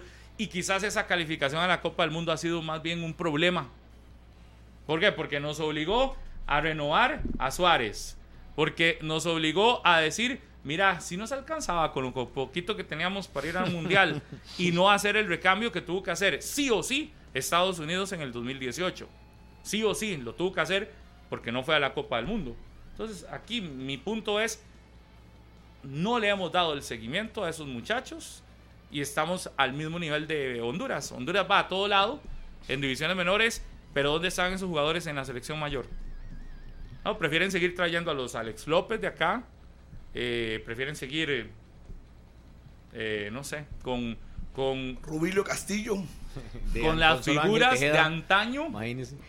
Ángel Tejeda. No, Ángel Tejeda no Es- va para la Copa Oro ya. Lo No, bajaron del con solo que lo convoquen ya usted dice, no, o sea. No, pero, pero Honduras pasa, es que la situación de Honduras es completamente también distinta por la, por la situación de algunos legionarios que no quieren ni siquiera ir a la selección, que ya han enviado mensajes profundos de que con el cuerpo técnico actual no van a ir a la selección, de que con la federación actual no van a ir a la selección. Sí, Andy mismo- es se reportó lesionado Rica, ¿no? y terminó jugando el fin de semana en la MLS. Rommel Kioto envió un mensaje fuertísimo en contra del cuerpo técnico de la selección. El Choco Lozano no viajó y es la principal figura. Eh, salió Albert Ellis a hablar eh, un montón de situaciones de la selección, que eran jugadores en indisciplinados. Entonces yo, yo, yo creería, no creo que la El selección de Costa Rica es esté con eso. Harry, o sea, usted tiene más rato en esto por naturaleza. Pero El la selección nacional vive algo así, la, nuestra, la Sí. nacional. De ahí, Sí. La- que no quieren ir. Eh, Yo, yo sí. creo que la crisis a nivel interna que vive la selección de Honduras es muy diferente a la crisis que sí vive No, no, la selección no de Costa Rica a nivel de rendimiento, a nivel de ¿Qué pasa deportivo, a nivel futbolístico. chamaco Cuando no usted es- tiene jugadores que no quieren ir, Ahí Evidentemente pueden ser problemas mayores o menores, pero si tenés jugadores que no quieren ir a como en Honduras, a como en Costa Rica, entonces hay problemas de algún tipo, más, menos o lo que sea, pero de algún tipo. Es decir, con solo que no estén los mejores o que no puedan estar los mejores, porque le dijo, porque no le dijo, porque hizo, porque no hizo, entonces evidentemente sí hay realidades muy comparativas. Yo creo que la selección debería armonizar todas estas situaciones y no pensar en que, ay, es que si llegara fulano, si llegara es Mengano, que, no, llevarlo oiga, mejor y ya. Muy lindo lo que usted está diciendo, eh, Murillo, muy lindo, muy Sí, lindo. pero muy eso es la realidad. Pero al final de cuentas, ¿quién es el que decide? Yo ya ni sé, a nivel de Suárez. selección ya no sé. Entonces yo diría, si hoy, hoy pone el Es equipo Suárez, estelar, es Suárez. Suárez. Es Da- Suárez. Daniel, esa hablada suya ya a mí, a estelar mí ya me está cansando. A los tres Pero entonces si es. Suárez, porque Suárez no tiene un jefe que le mande y le dice, no, se arregla No, y no se arregla. tiene, no tiene, pero que no le otra Entonces, porque pudo haber solucionado este problema hace Pero es rato. que, es, un problema... eh, eh, pero más allá de se- simple. solucionar lo de Manfred Ugalde o no, solucionar lo de Manfred No, eso no, eso no es importante. eh, es eh, la para mí es la, la realidad nos dice que sí vivimos algo similar a lo de Honduras, aunque quieran decir que no, sí. Y si hay jugadores que no quieren venir con este cuerpo técnico, sí hay por lo menos uno. ¿Qué otra cosa hay? Insisten con este señor que tenemos en imágenes, con Douglas Sequeira, que yo no sé, solo en la federación, solo en la federación, insisten en que su calidad es comprobada y demás. Le dan un equipo, cualquiera que sea el equipo, y es un desastre. Pero seguimos con eso. Hay una insistencia y ojo, porque para los que dicen que cuando venga el cambio, el cambio va a ser una cosa extraordinaria de la federación, a mí no me genera nada de, nada de tranquilidad, porque este mismo señor, Douglas Sequeira, es de los técnicos que más defiende el grupo que hoy quiere ser el nuevo grupo que administra o que dirige la Federación Costarricense de Fútbol. El nuevo sindicato. Recuerden eso. Es de los técnicos que tienen ahí en la lista de entrenadores. Así que como que cuando se vaya la actual dirigencia va a haber un cambio radical. No, pero es que un- usted extremo, habla de actual no dirigencia. ¿Cuál actual dirigencia? Hay muchos puestos y muchos, evidentemente, ligas afiliadas. Rodolfo, Rodolfo decir, Villalobos, que es el que todo el mundo Pero quiere es lo más visible, pero es lo más visible. Pero demás si- va a seguir y si casi lo igual. demás, por eso, es que tampoco es que una persona mueve todo para sus molinos. O sea, evidentemente tiene que haber organizacionalmente cambio para que las decisiones al final terminen cambiando. Yo- Ah, no, yo- porque hay que hacer como- algo. Como yo he visto. Con unos o con otros hay que hacer algo. Con esta historia lo hizo tantas veces. van así es que la cabeza no quería, nosotros queríamos, pero ahora sí Ah, ahora vienen sí. los cambios. Eso yo he escuchado a cada Miles rato. de veces. A cada rato. Es que el presidente no quería y este, después vienen los, Los cambios sí. y todos los demás sí. Cuando ya no está, echan todos los muertos. No, no, es que vamos, ¿sabe qué es lo que muy probablemente pasará? Volveremos a ver dentro de la federación a los mismos Sí, los que ya han de estado. siempre. De antes. Los mismos. Los que Ajá. siempre han manejado el fútbol de Costa Rica. Ajá. Por historia. Pero yo sí tengo algo claro, y ahora se lo decía a Pablo antes de iniciar el programa.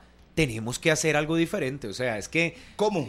¿Con qué? de- como yo no soy el experto, el experto deberían de buscarlo ahí mismo, a nivel de comité ejecutivo, y decir, bueno, si vamos a seguir esta línea, la seguimos. Si vamos a traer el técnico Pero, fulanito. pero es que tiene que ser algo también hasta, hasta, porque a veces se le achaca mucho a la federación y se le achaca mucho directamente a todo el tema, evidentemente, de selecciones menores. Pero también hay que eh, realizar un análisis cualitativo de los jugadores que, por ejemplo, se marchan de clubes a clubes internacionales y regresan a los tres meses. Y también hay que hacer el análisis de las competencias internacionales a nivel de clubes porque también ahí se fracasa. Y lo quieren englobar simple y sencillamente a selecciones nacionales. Pero es un tema de fútbol Para nacional. mí, no, para tam- mí más también allá es de un tema general de eso, de, yo- la, de la nación. Y, y lo quieren enganchar 100% Pero yo le voy a decir una directamente cosa, a las Murillo. Pero va más allá de otros aspectos. No, Dígame es que una es cosa, así. Dígame una cosa. Cuando Costa Rica estaba mal a la eliminatoria anterior, ¿qué hicieron? Una comisión.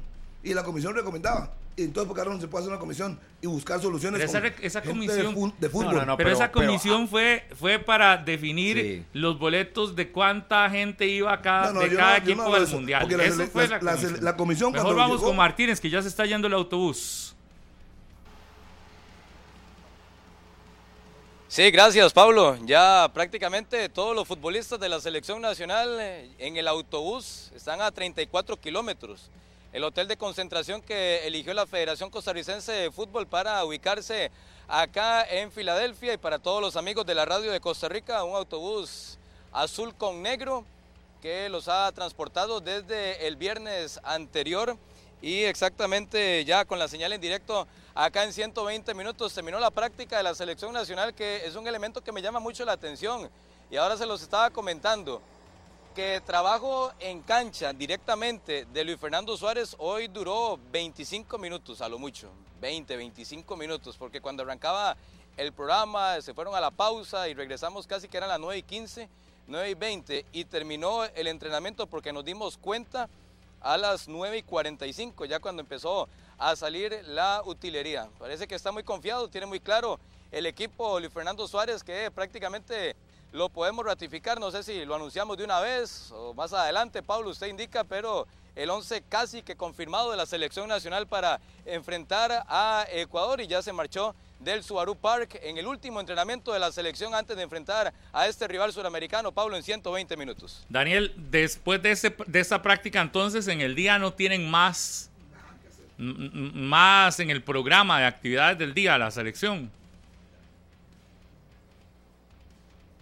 No, Pablo, ya con esto cierra preparación en la tarde, eh, algún repaso de video, mañana activación muscular, el almuerzo y en horas de la tarde ya llegar a este escenario. Pero trabajo en cancha con indicaciones del cuerpo técnico de la selección nacional. Esta fue la última que empezó a las 10 y 30 de la mañana, hora local, 8 y 30 para ustedes y ya con esto termina de abarcar eh, el plano deportivo de la selección nacional en este segundo amistoso. Perdió contra Guatemala, ya conocemos el jueves anterior. Y ahora es el turno de Ecuador mañana acá en Filadelfia para la selección nacional. Hace nueve años que acompañamos a Costa Rica en Brasil. Eh, nueve años. Yo no sé, no sé, no sé exactos nueve años porque creo que fue en estas épocas. Sí, fue en estas épocas. Eh, no sé qué diferente ha pasado en nueve años que ya ahora se ocupa tan poquito tiempo de entrenamiento. Porque yo recuerdo que hace nueve años, en, las prácticas de Jorge Luis Pinto, digo, para que sigan diciendo Pinto, lovers, pero es que es una realidad. Yo lo vi en la época de Jorge Luis Pinto y luego en la Copa Oro de Pablo César Guanchop y vi un año después la diferencia abismal entre uno u otro. En Brasil, recuerdo entrenamientos de tres horas o más. Recuerdo, 7 de la mañana, uno levantado, porque la práctica empezaba tipo 7 y 30 ya en Santos, y entre práctica y todo lo que se hacía, la selección iba saliendo 10 y 30 11 de la mañana del estadio donde se realizaba la práctica. Y en ocasiones era doble trabajo. No era solo en la mañana, sino si tenían días completos, se trabajaba doble. Todavía en la tarde volvían a practicar, ya quizás no tanto físico, sino que era una cuestión de repetición. Era lo que más nos decían, se repetía y se repetía y se repetía, se repetían las cosas. Un año después, en el 2015, recuerdo que ya no estaba Pablo, eh, ya no estaba Pinto, sino que era Pablo César Chope el entrenador. Y Chope había días que ni siquiera había entrenamiento porque había mucho calor en Houston. Eso, eso es real. ¿Cómo? Llegamos un día a un campo de entrenamiento en Houston. Recuerdo que con el buen amigo Adrián eh, Chavarría. con Adrián Chavarría, con quien andábamos allá en, en Houston durante los días, André y yo. Y no recuerdo si André, ahora que debe estar escuchándonos, recordará cuál era el sitio o el campo de entrenamiento. Llegamos al campo de entrenamiento este, eh, donde la temperatura era altísima y ni siquiera se bajaron del autobús. Simplemente nos dijeron, no, no, la temperatura está muy, alta, no va a haber entrenamiento hoy se fueron de nuevo para el hotel y en el hotel hicieron algún tipo de trabajo. Temperaturas altas iguales a las que estaban en Fortaleza, en Recife, en las ciudades donde Costa Rica enfrentó la Copa del Mundo un año antes. Y igual habían entrenamientos. Hoy vemos un entrenamiento de hora y media, contando casi una hora de trabajo donde es abierto y solo 30 minutos de algo dedicado al técnico. ¿Qué haces en 30 minutos en un día? tal vez un entrenador nos podrá decir, no, está bien, pero si sos un entrenador de, de un equipo, en, los tenés diarios. Donde los tenés todos los días. Pero si sos el entrenador de la selección de un país con 30 minutos te basta el día antes de un partido. No, hombre. No, no, Hambre. no, no, yo creo que no. Y uno, uno se pone a pensar, ¿por qué no hay repeticiones? Si quiere jugar una línea 5 que ataque a los volantes, ¿por qué no se dedica media hora a trabajar pases a los volantes, eh, a los costados? O sea, es que uno dice, tácticamente se puede hacer muchas cosas, que los delanteros eh, ensayen remates, que los volantes le metan pases entre líneas. Es que hay mucho que hacer. Sí, na- nadie dice, Harry, que el entrenamiento tenga que durar dos horas ahí con, No, con los jugadores cosas- sudando la gota gorda. No, no, jugar pero hay que ensayar. tiene que practicar. Hay que practicar. presionar. Y no se vaya tan lejos. Con Oscar Ramírez eh, era una situación similar. A don Oscar le gustaba mucho enfatizar en la repetición, repetición, Claro. pito, repetición, deténgase, vuelve otra vez y va a la pelota.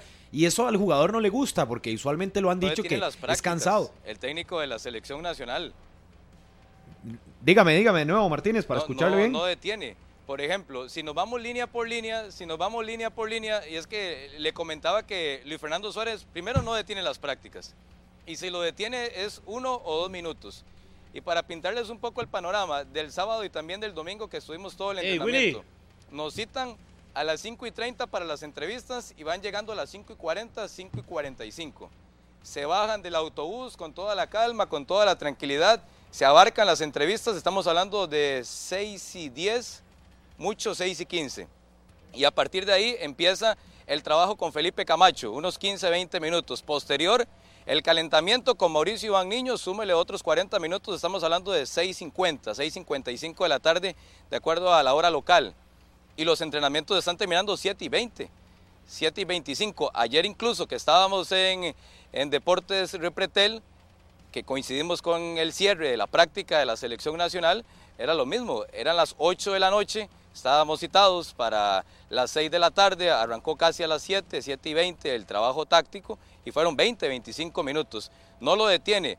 Y si nos vamos línea por línea, él en zona defensiva en ningún momento lo observo conversando con Guasto o con Arboin.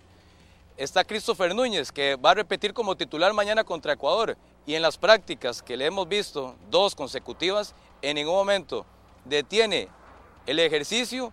Y si algo no le gustó de Christopher Núñez, estoy poniendo un ejemplo, estoy poniendo un nombre, podría poner cualquiera, de los laterales, de Suandre, de Carlos Martínez o de Rohan Wilson, que también será titular mañana. Pero él no detiene en ningún momento el entrenamiento o la práctica para ampliar o dar a conocerle a sus futbolistas, dar a conocer a sus futbolistas qué está pensando él en ese momento. Si le gusta lo que está viendo, si no está cómodo, si tiene que ir en otra dirección y ni qué decir en ofensiva. Hablamos de Anthony Contreras o de Joel Campbell o de Warren Madrigal. Que Warren Madrigal debuta contra Guatemala el jueves anterior.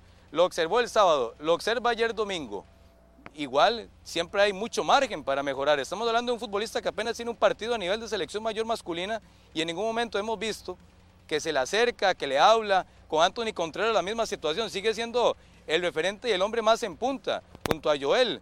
Entre ellos se alternan y no he visto que se enfoque directamente en la definición, que se queden entrenando un mano a mano, ir con el guardameta en un achique, de ir en ese tipo de, de situaciones en los partidos, Daniel. es lo que nos llama mucho la atención. Y hoy la misma situación, 25 minutos.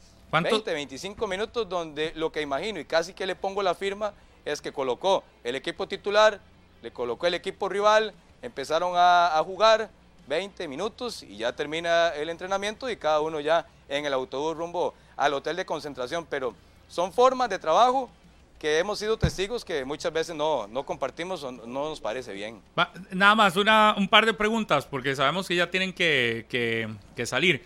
Eh, ¿cuándo- ¿Cuántos días lleva usted de cerca de la selección dándole el seguimiento? Eh, ya mañana una semana, Pablo. Mañana martes en una semana. toda la semana, ¿cuántas veces ha trabajado doble?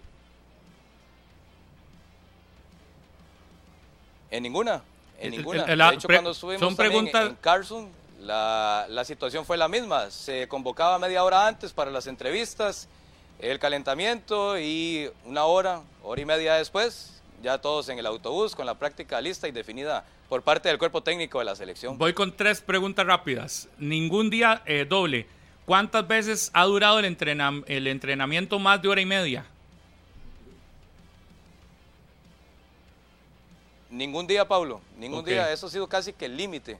90 minutos, hora y 30, hora 35, pero de ahí no ha pasado. Y hoy que hay más calor, porque sí, la temperatura es muy alta, ya duró menos de hora, 30 minutos. Ok, la siguiente es, se ha anunciado, se ha dicho de trabajos específicos que hagan en el hotel la selección. Ustedes han podido consultar los medios que están allá si hacen análisis de video o algún otro tipo de trabajo que no sea en cancha.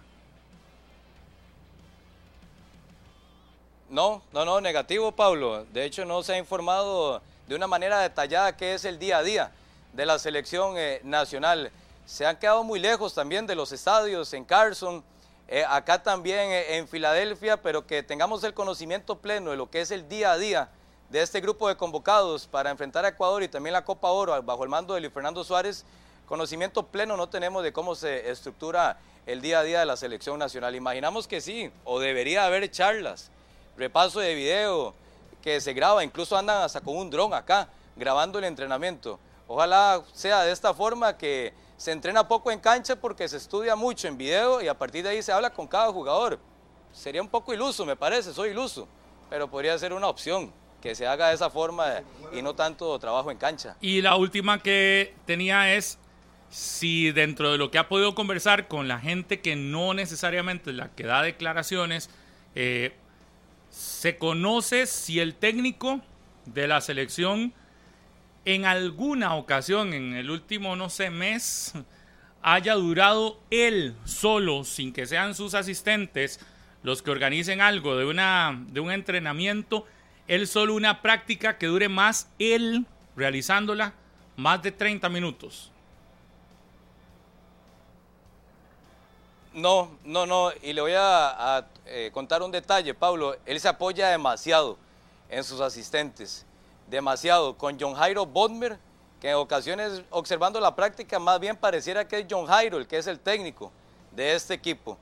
Porque como les comentaba anteriormente, es el que se para en el centro de la cancha, en estos colectivos de la selección nacional, es el que tiene el pito, el que tiene el balón. Don Luis Fernando está sentado en una banca nada más observando de forma detallada qué es lo que está pasando, pero que él sea, porque él es el entrenador el jefe, la cabeza de este equipo, pero que él asuma por completo un entrenamiento de hora 30, de dos horas, y que él sea el que en un 80, 90% sea la voz de mando de un entrenamiento de momento no. Luis Fernando Suárez sí insistió mucho desde su llegada que quería asistentes, que fueran una especie de contrapeso, incluso con la llegada de Douglas Sequeira, él daba unas declaraciones bastante polémicas en cuanto a lo que quería de su nuevo asistente técnico, pero que él tome el control completo de un entrenamiento, ya hemos sido claros y testigos que eso no sucede en esta selección nacional. Ok, gracias Daniel por el reporte y al mediodía lo tendremos en Noticias Repetel, Dios mediante. Gracias. Gracias, un saludo, un abrazo. Ahí está, el reporte desde Filadelfia. Que, es muy real eso. Hago Los- todas los- estas los noto preguntas. demasiado sorprendidos. No, no, no, no he sorprendido. Nada más simplemente hago las preguntas porque, insisto, no sé qué ha cambiado en nueve años. Si es que el fútbol se ha hecho muchis- muchísimo más práctico. Porque qué cambia en nueve años donde pasamos de tener un estratega, literalmente, y por eso utilizo la palabra. Creo que la palabra estratega no se le debería de emplear a cualquier entrenador. Hay unos que son estrategas y otros simplemente son entrenadores de un estratega que en su momento fue criticado, señalado y todo lo demás, pero también nos llevó a un muy buen resultado eh, histórico en Costa Rica de un estratega versus un entrenador. El estratega ve los detalles, se mete, es minucioso en los detalles, quiere definir la estrategia de su equipo y la estrategia de su equipo únicamente se puede definir trabajando y trabajando significa dedicándole, si es necesario, una hora, hora y media a un trabajo táctico o a un trabajo o- de orden, ya sea de cualquiera, de orden defensivo, de orden ofensivo, de cualquier tipo de orden, pero se necesita repetir. ¿En dónde está la clave? En repetir. Si no tenés a los jugadores durante seis meses seguidos, todos los días, lo que sí tiene un entrenador de un equipo, el estratega tiene que llegar y en los poquitos días que tiene una, una selección, es establecer el orden que quiere realizar y para que ese orden se realice necesitas repetir. Y por eso es que se volvían prácticas aburridas en aquel entonces, porque repetían la salida tres veces. Hasta que saliera. Cuatro veces, Y cinco veces, hasta que usted supiera cómo iba a reaccionar ante X, Y, Z situación. Hoy tenemos un entrenador que lo que hace es 25 minutos decirles qué quiere que pase en la cancha. De lo cual- 25 minutos. Sin trabajo. Hoy, el día antes de un partido. Y seguro hoy hubo mejenguita. ¿Cómo es que se llama la popular mejenguita? La... No, pero eso se hace en la previa. Bonito. Por eso, bonito, ahí sí, bonito. la- la Por eso previa. Eh, Es Dentro de la hora y media. previo. Eso es lo que vemos dentro de la hora y media. Es que antes No, no, eso lo, veíamos lo, eso. lo- lo cierran en la parte No, de la no, y ojalá- Antes veíamos pero eso, eso es pero también impresionante. sabía uno que veía una hora previa o 30 minutos previos. Yo recuerdo en el estadio de Santos, casi una hora previa, que la veíamos de calentamiento y demás. Cuando se, se reunían a hacer la oración, ya iba a apagar cámaras y salir del estadio. Y luego de eso duraba su hora, hora y media, un entrenamiento. Donde ya el técnico era el que se sentaba, o no se sentaba, nunca lo veía usted sentado a Pinto, como vimos hoy las imágenes eh, del, del entrenador Suárez. Bueno, es que sabe que, que yo no he visto. física, ¿no? No, sí, sí, sí, Luis? mucho. Metía en cancha. en todo, no, pitando. No, no, no, en todo, en todo. Le iba a aportar algo sencillo y clave. Ahora lo decía Martínez, que es normalmente John Jairo Bolmer el que toma la batuta en las prácticas y va y viene y dirige y todo. Yo a Luis Fernando Suárez en casi dos años no lo he visto ni siquiera sonar el pito en una práctica. O por lo menos detener algo, una jugada que va en proyección, un movimiento y decirle, no, venga Martínez, usted tiene que correrle por fuera, al coser, venga por... A ver, son estilos, son formas. Pero si hay formas y estilos que han funcionado en Costa Rica y con el futbolista centroamericano también, entonces yo creo que deberíamos de ir hacia eso. Y le ponía el caso de Oscar Ramírez porque es de ese estilo también, del que pita, del que detiene y todo. Y en algún momento nos llegó a servir, sin que fuéramos unas luminarias, teníamos al menos una forma de juego clara, que es lo que no tenemos ahorita. Hay Entonces, ¿cómo demasiadas ilusiones para ustedes. ¿Cómo vamos a llegar a eso si no hacemos lo que ya nos dio resultado en el pasado? Demasiadas Entonces, ilusiones. Es que- sí, expecta- moneda. demasiadas ilusiones, demasiadas expectativas y muchísima sorpresa por lo que es este, este técnico. Por eso es que yo le digo que no hay congruencia en muchos aspectos y hay poca autocrítica. Si usted me dice que 25 minutos de trabajo del técnico con el grupo para elaborar lo que quiere ver en cancha, y usted me dice 25 minutos, es que por eso es que nosotros no estamos viendo nada en cancha. Y por eso es que todo se convierte en discurso. Porque cuando vamos a la cancha y ya observamos los partidos y usted se da cuenta de que no hay claridad si la selección puede y tiene jugadas preparadas eh, a balón parado, si la selección va bien por los costados, quiénes son los que van a cerrar en las jugadas, todo ese tipo de detalles, de con razón es que no, no lo vemos en, en- Usted en mencionó algo partidos. fundamental, Carlos, y Entonces, es para el- mí el ya, balón parado. ya lo de, lo de sorpresa o no, a a mí me, me- me- me- Pablo ya estaba especificando en lo de Brasil 2014. Yo tengo una anécdota que me habían contado de Brasil, que fue un que, que hubo prácticas donde don Jorge Luis Pinto se quedaba hasta que ya la luz, o sea, donde, los, donde tenían que ir a pagarle la luz por la misma repetición que hay. Con Suárez eso no va a ¿Y pasar. por qué uno habla del caso Pinto? Porque el caso Pinto fue, creo que el último que nos permitía estar tan cerca de la selección, tan cerca, tan cerca de la selección, ¿verdad? Que en aquel momento se permitía prácticamente estar muy, muy, muy a la par de la selección de Costa Rica, a pesar, de lo que estaban haciendo. Ajá, a pesar de que, de que siempre había algún tipo de, de- Restricción, de sí. restricción a la prensa. Pero es que además, a partir de ahí, yo creo que siempre tenés que usar el, el- para, para medirte donde, a ver, yo no puedo usar para medición donde más mal me fue, porque muy probablemente saldré siempre con números positivos si utilizo como base donde, donde me fue pésimo. Si uso como base eso, muy probablemente siempre me veré hacia arriba. Creo que hay que usar como base para análisis donde nos fue mejor versus lo de ahora. ¿Dónde nos fue mejor? Desgraciadamente, para los que no quieren a Pinto y para los que creen que Pinto ya es historia y todo lo demás, va a tener que usarse como base esa selección porque esa fue la más exitosa en la historia de nuestro fútbol. Entonces, si tenés que usar como base al técnico más, más exitoso para medirte siempre, yo, yo creo que tendremos que usar a Pinto siempre como, como, como el punto de medición. Vas a donde Pinto y vas a este otro, y la realidad de este otro es que a mí me encantaría, hoy es la conferencia, ¿verdad? Hoy ya que es- va a ser virtual. Entonces, ya que va a ser virtual, ahí dejo pregunta eh, obligada. ¿Por qué solo ocupa 25 minutos Suárez para prácticas, para, en las prácticas de trabajo? No es necesario más tiempo. Él no ocupa más tiempo. Él. ¿Sabes lo que va a decir? Nos va a decir? Con ese mismo estilo de trabajo clasifiqué al Mundial de Qatar. No, no, pero independientemente de eso, hoy la pregunta, yo creo, es, la respuesta a nosotros no nos importa cuál sea. Creo que hay una obligación de hacerla. Es que si ya, si desde antes, porque ya prevemos cuál va a ser la respuesta, nos limitamos, sí, pero es que, a ver, eso pero es- que- que quede en hay evidencia, que hacer, tiene que decirlo. La, re- hay la que decirlo. pregunta tiene- y si esa es la respuesta, entonces tiene que haber una repregunta. La repregunta es, hoy, en cancha, no hemos visto lo que usted nos está vendiendo que se ve.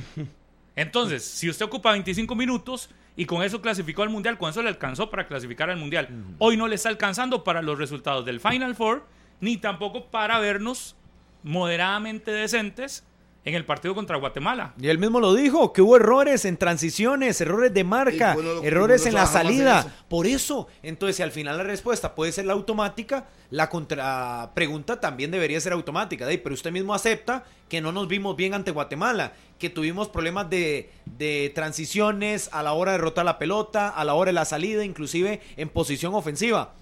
Y eso no se trabaja. Entonces no se debería trabajar más si salió mal, porque yo te compro los 25 minutos de entrenamiento si fuéramos Argentina, que acaba de quedar Pero campeona por eso del le estoy diciendo, con Daniel, Scaloni. si estamos Pero si algo escuchando- está mal y tiene que perfeccionarse, yo no Por veo eso por le estoy diciendo, si estamos escuchando a todos los jugadores semana a semana decirnos que quieren ver una mejoría en ofensiva Que intentan y algo, no pero no se sale. observa y que Francisco Calvo dice que ya se ve algo en ofensiva y yo no sé en qué partido o en qué mundo hay que vivir para poder ver ese algo que es diferente en ofensiva y observamos lo que sucede en las prácticas, evidentemente ahí hay, eh, de ahí está la línea ¿Cuándo se trazada de la realidad. definición? En esos 25 minutos. No, no, es que no, es que, es que, ¿qué- qué más se trabaja? Yo me acuerdo en el Mundial, El por balón ejemplo, parado, Qatar. el balón parado. ¿Sabe qué podemos hacer? Son las 10 y 21 Lo mismo. en la mañana. Podemos ir a la pausa y tal vez, no sé si habrá algún técnico que nos pueda atender en este momento para hacerle la pregunta, porque creo que nosotros aquí vamos a batear. Pero tal vez algún entrenador nos pueda decir hoy si en 25 minutos, como Se ha sucedido todo. en la última semana, que es que en 25 minutos el técnico ha dejado su trabajo en 25 minutos durante toda la semana, si en 25 minutos se alcanza para practicar definición, para practicar defensa, para practicar, no sé, mediocampo, no sé si puede ser que en 25... mi- Tal vez hoy estemos diciendo y hablando papaya, como dirían algunos, porque con 25 minutos tal vez un entrenador nos diga, no, si alcanza, si alcanza 25 ¿Pero minutos por día para hacer todo esto. Tal vez de regenerativo después de un partido, Así ahí es, sí te sí, lo sí. creo, de 25 No, por minutos eso. al suave. Preguntemos más bien. Pero el día antes Después del, del partido, corte. de- de- Ya casi regresamos. Las 10 y 26 en la mañana. Muchas gracias a todos los que nos reportan sintonía a través de los diferentes este, medios. Le cuento que dice que un entrenamiento, dice en caso de ejercicio concreto se recomienda. Aquí me manda Guillermo Castillo. Evidentemente hace la pregunta en Google y la pregunta en Google le dice qué se recomienda y qué no se recomienda, que para un trabajo concreto no, se, no exceder 20 minutos porque se pierde la atención del jugador. Yo no sé. Si, si, Se pierde la si concentración. se pierde jugador. la concentración de un jugador en 20 minutos, entonces... ¿Por qué le pagan no, tanta plata? bárbaro. No, no, es que, es que entonces así no se podría hacer nada más de 20 minutos. Entonces las clases de, de- del colegio o de la escuela deberían durar 20 minutos. Sí, sí. Ah, por favor, estamos hablando de Fútbol si- profesional. Si, necesitas repetir algo, y si estamos hablando de un super equipo, con 20 minutos se alcanza. Pero no somos un super equipo. No, bueno, hay muy poco de corregir. ¿Qué le parece si le hacemos la consulta a un entrenador? Si realmente con 25 minutos es suficiente para que se pueda corregir. Y aquí hay que poner un contexto para la pregunta, Harry. No, no es hablar de 25 minutos porque nos da la gana ese, ese número. Es que hoy la práctica duró una hora y media, 25 minutos de trabajo del técnico, pero ha sido así durante la última semana. La selección de Costa Rica, eso es lo que generalmente dura una práctica.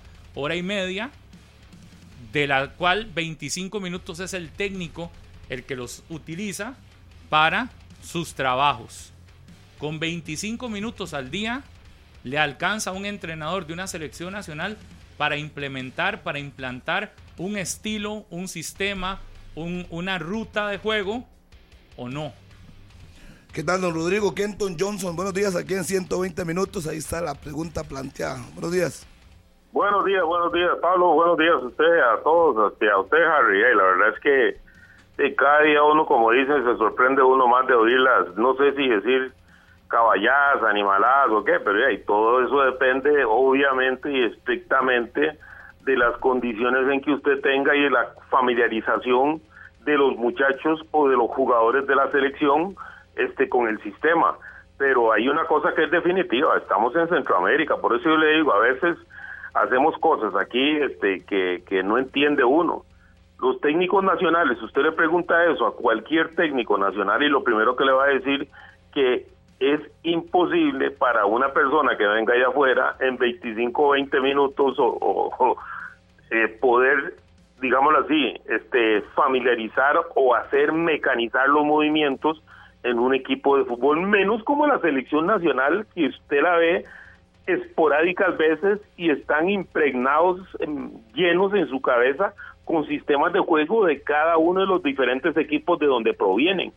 Entonces, es una cuestión que tiene que ser repetitiva, es más, más bien en la selección usted está deseando cogérselos del preparador físico, del psicólogo y de toda la gente que por favor que no inventen y que no me den este más ideas porque lo que quiere el técnico es coger 45 minutos, una hora mínimo para poder hacer que los jugadores hagan los movimientos y mecanicen los movimientos en el campo. Eso es lo que yo siento. Mínimo 45 minutos a una hora es donde usted trabaja con un grupo. Cuando usted ya lo ve que le digo que, le saca punta el lápiz, los movimientos están mecanizados. Todo lo que es, por ejemplo, táctica fija, todo lo que son los movimientos, en la transición de defensa-ataque, todo eso se tiene que practicar en el campo, señores. No, es cuestión de, de decir que usted no puede hacer eso en 25 minutos. Eso es cuestión de, mecanizar día a día a día, o sea, todos los días prácticamente día de por medio, hasta que el grupo y máxime muchachos tan jóvenes. Estamos hablando de, estamos eh, haciendo una transición, llevando muchachos jóvenes, metiendo una, una nueva generación a la selección. O sea, hay que trabajar y trabajar y trabajar y trabajar y repetir los movimientos para que ellos tengan una idea clara este, de lo que quiere el técnico yo honestamente cada día oigo y, digo, bueno, ya, y definitivamente, por eso los contratan y por eso es que estamos como estamos. Don, Rodrigo, y la pregunta obedece a que efectivamente tenemos una semana de estar de cerca con nuestro compañero allá en, en Estados Unidos, después de ver el partido el jueves anterior, donde efectivamente no se nota que el equipo esté como un ajito, decían antes las abuelas, ¿verdad? ¿Usted recuerda ese, ese refrán que todo está como un ajito, está como, como ya eh, afinadito, afinado, afinado. Usted no ve el equipo afinado, pero sigue viendo prácticas de una hora de trabajo físico, de regeneración, todo este, esta hora abierta. Y hoy, 20, hoy un día antes del partido contra Ecuador, 25 minutos el técnico trabajando la parte cerrada. Eh, y así ha sido toda la semana. Eh, bueno, este, lastimosamente, y, y si hubiese tal vez un director deportivo o un gerente, no sé, alguna persona que pueda, este, no sé si ubicar un poco mejor al señor Suárez o hablar con él ya, este, de las condiciones en donde él está trabajando, porque volvemos a lo mismo. Yo veo la selección nacional ahora, bueno, jugó con, con, con cinco atrás, cuando este señor, este, él viene toda su vida en Sudamérica de, jugar con cuatro y cambiar de cuatro a cinco se ha tratado de hacer, este, con grandes técnicos que han venido a este país, pero lastimosamente vemos que este, el, costarricense le ha salido mejor jugar con línea o con, cinco en la transición o en la fase defensiva, este, bueno, ¿para qué vas a inventar? ¿Para qué? si yo voy a Colombia, ya no voy a jugar con, con, con cinco, a no ser que lo haga momentáneamente para, para alguna situación, pero yo me adapto a donde estoy. Y Costa Rica, Bueno, eh, definitivamente yo digo, a nivel de selección mayor, con Bora, con, con Guima, con todos los técnicos que hemos estado en la selección mayor de fútbol de Costa Rica y a nivel de selección olímpica, los resultados este y los planteamientos han sido los mismos. Los mejores resultados que ha obtenido Costa Rica hasta con el señor Pinto han sido jugando con dos laterales volantes muy ágiles, muy rápidos por los carriles y con tres centrales para darle un poco más de seguridad al equipo en la transición defensiva y en la parte ofensiva, pues vamos al ataque, pero con uno de los dos laterales, pero es una situación que está clara a través de los años en Costa Rica. Ahora, este señor, yo creo que debería estar trabajando más eso para mecanizar o entender el mejor cómo es que le gusta jugar al costarricense o cómo es que ha obtenido resultados este el costarricense. Yo veo lo que pasó en Panamá ahora en, la, en el torneo este Toulouse. Ya hay, o sea, no entiendo yo, digamos, qué está pasando en Costa Rica. Nosotros vamos para atrás y a estas alturas estamos todavía con mano floja. Pero definitivamente, este, yo siento que 25 minutos es risorio, la verdad es esa, es, es no sé, o la persona tal vez no, no, no quiere trabajar o no le gusta, o, pero yo estaría feliz y contento de trabajar 45 minutos porque en los tiempos míos o de cualquier técnico costarricense que yo me acuerde en la selección, más bien uno está tratando de decirle al preparador físico o a la persona que va a hacer el calentamiento, mira, eh, no vamos a hacer un calentamiento de media hora, ni 25 minutos, ni 20 minutos, vamos a hacer 10, 15 minutitos y ya está, y vamos a trabajar en un aspecto táctico que me interesa, vamos a hacer un movimiento por, la, por, por las bandas, por los carriles, vamos a, hacer una transición de defensa-ataque con los jugadores, y cuando usted ve 25 minutos, 40 minutos, oiga, 50 minutos se le pasan a usted rápidamente. Y estoy hablando pedagógicamente, metodológicamente de lo que se está haciendo en cualquier lugar del mundo hoy en día. No estamos hablando de eso. Ahora bien, si usted está en un torneo donde usted ya tiene el equipo afinado, donde usted ya tiene todo claro y todos entienden y los diferentes movimientos ya están claros, oiga, ni así. Usted busca siempre tratar de detallar y detallar porque son muchos jugadores nuevos los que hay en la selección y todos quieren hacerlo con el técnico. El técnico tiene que ser el modelo, el técnico tiene que estar ahí con todos los jugadores trabajando los personal individualmente en sus posiciones en el campo. Eso es lo que quiere el jugador nuevo que llega a la selección. No que lo pongan ahí en un grupo, en una pelota y corran aquí 25 minutos y ya, terminó. No, no. Mientras más tiempo usted esté en el campo con los jugadores, definitivamente mayor opción tienen los nuevos, los veteranos, pues usted los saca, mete los nuevos para que vayan practicando, este, mecanizando el movimiento en el terreno de juego cuando, cuando escucha esta explicación suya, yo me recuerdo, porque ahora lo da como experiencia, lo de Brasil. En medio torneo, uno veía doble días de trabajo doble. Eh, y si no, igual prácticas larguísimas de repetición de acciones o de jugadas de acuerdo al rival muchas veces que se iba a enfrentar. don Rodrigo, yo no sé si si este tema del que usted nos habla de, de, partir de qué es lo que quiere el técnico, también podría llegar a, repercutir en el hecho de que si hay un entrenador que ya está cansado, que ya no quiere, que sabe que no lo quieren tampoco, que la afición está pidiendo su salida, debería haber una figura, llámese un director de selecciones, que también esté ahí, como asumiendo más. bueno, e, eso yo lo pongo como un hecho yo supongo que alguien tiene que este hablar de, fútbol de tú a tú con el señor este y, ver qué está pasando porque ya y yo siento que definitivamente la federación es la responsable en ese sentido y no la persona que está de momento porque es una lástima llevar a todos esos jugadores este mortificarlos porque yo le digo una cosa no, no hay cosa más más fea para un muchacho joven que llegue a una selección y que no se le personalice, no se le trabaje, no se le coja el tiempo para enseñarle lo que yo quiero, para que pueda sentirse con la confianza de que el técnico, pero 25 minutos, por favor, no es ir a sentarse a una, una, a una reunión o, hablarle, de, hablarle a los... No, hay que enseñárselas en el campo. A todos los muchachos nuevos que han llamado a la selección, yo siento que ellos requieren por lo menos sus 10, 15, 20 minutos, 25 minutos, 30 minutos y, y más, y eso, usted hace una sumatoria, el tiempo no le alcanza a usted, ni siquiera los 40, 50 minutos, 50 minutos, hablemos así, pedagógicamente, metodológicamente hablando, que es lo máximo que uno debe llevar a un grupo, pero son 40, 50 minutos, 45 minutos. 50 minutos trabajar en el campo con los muchachos nuevos, no tanto los viejos, porque el señor Suárez con Celso, con qué sé yo, con, con Waston, con todos ellos, ya han mecanizado los movimientos. Pero los muchachos nuevos, los muchachos que está poniendo, ellos requieren por lo menos 40, 45 minutos estar en el campo trabajando para familiarizarse y sentir la voz del técnico en el campo, sentir la voz de la persona que está al frente del grupo en el campo. Así es que desde ese punto de vista son criterios, ¿no? Todos trabajamos de una manera diferente.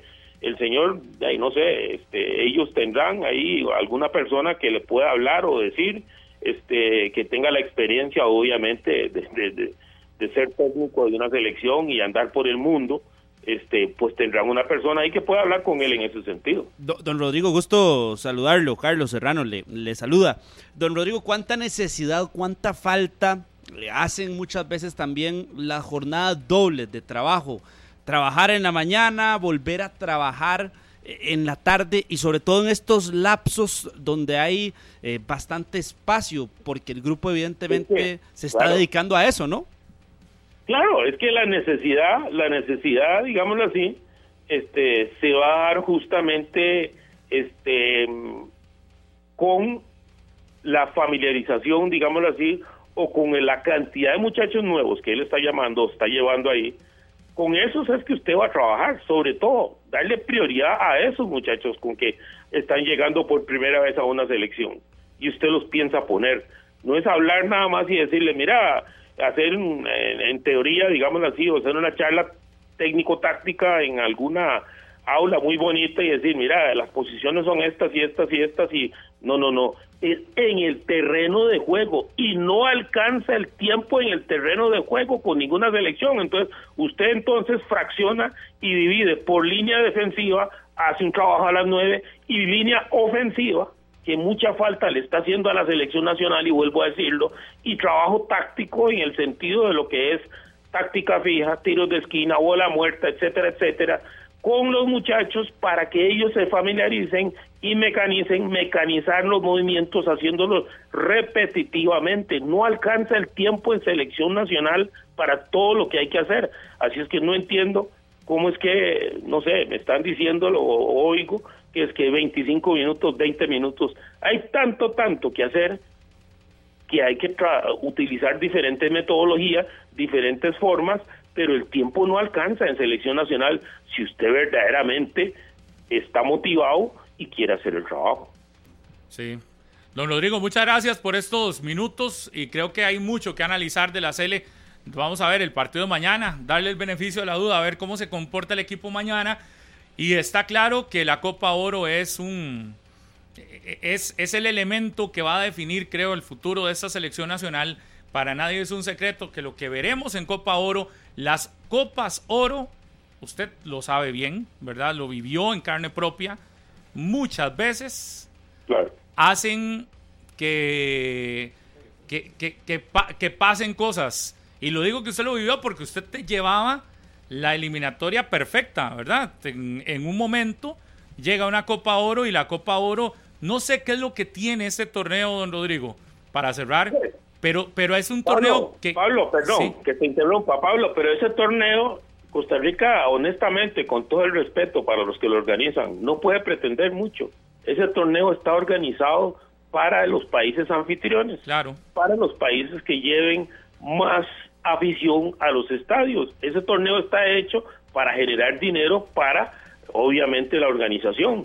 Ese torneo está hecho para tener a México, a Estados Unidos en la final y obviamente ese torneo es para generar ingresos, músculo económico para la confederación. Ese torneo no tiene ningún otra, o sea, se foguean algunos muchachos ahí, si saben aprovecharse, digámoslo así, figuras nuevas, pero el torneo está hecho para generar dinero ¿Y cómo se va a generar dinero en ese torneo, Pablo, y todos los oyentes?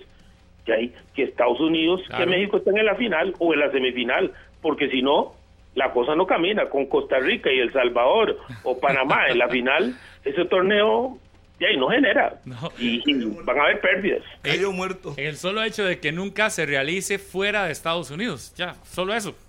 Bueno, Sí. eh, con eso le digo, y, y- y los oyentes, este, gracias a Dios, como bien lo dice usted, tengo mucha experiencia en estar viendo a Costa Rica participar en ese torneo y los, no sé, cinco mil, dos mil, tres mil eh, costarricenses que van a los estadios, no es este atractivo para la- este torneo hacerlo en ningún otro lado que no sea en México, que lo han hecho, en México o en Estados Unidos, que son los dos lugares este, que pueden este, generar dinero para este porque aquí se antepone lo económico ante lo deportivo así es, es, es tan claro como eso. Sí, pero sí volviendo al tema principal definitivamente aquí lo que se requiere es más trabajo definitivo Sí, sin lugar a dudas. Don Rodrigo, muchas gracias. Un placer como siempre.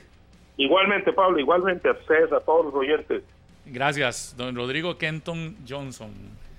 Ay, Nada que ser entrenado para saber eso. No lo dice cualquiera, ¿verdad? No, pero aparte, yo creo que lo que nos ayuda es a ra- a ratificar algo que a todos nos queda claro. Es decir, trabajar 25 minutos al día.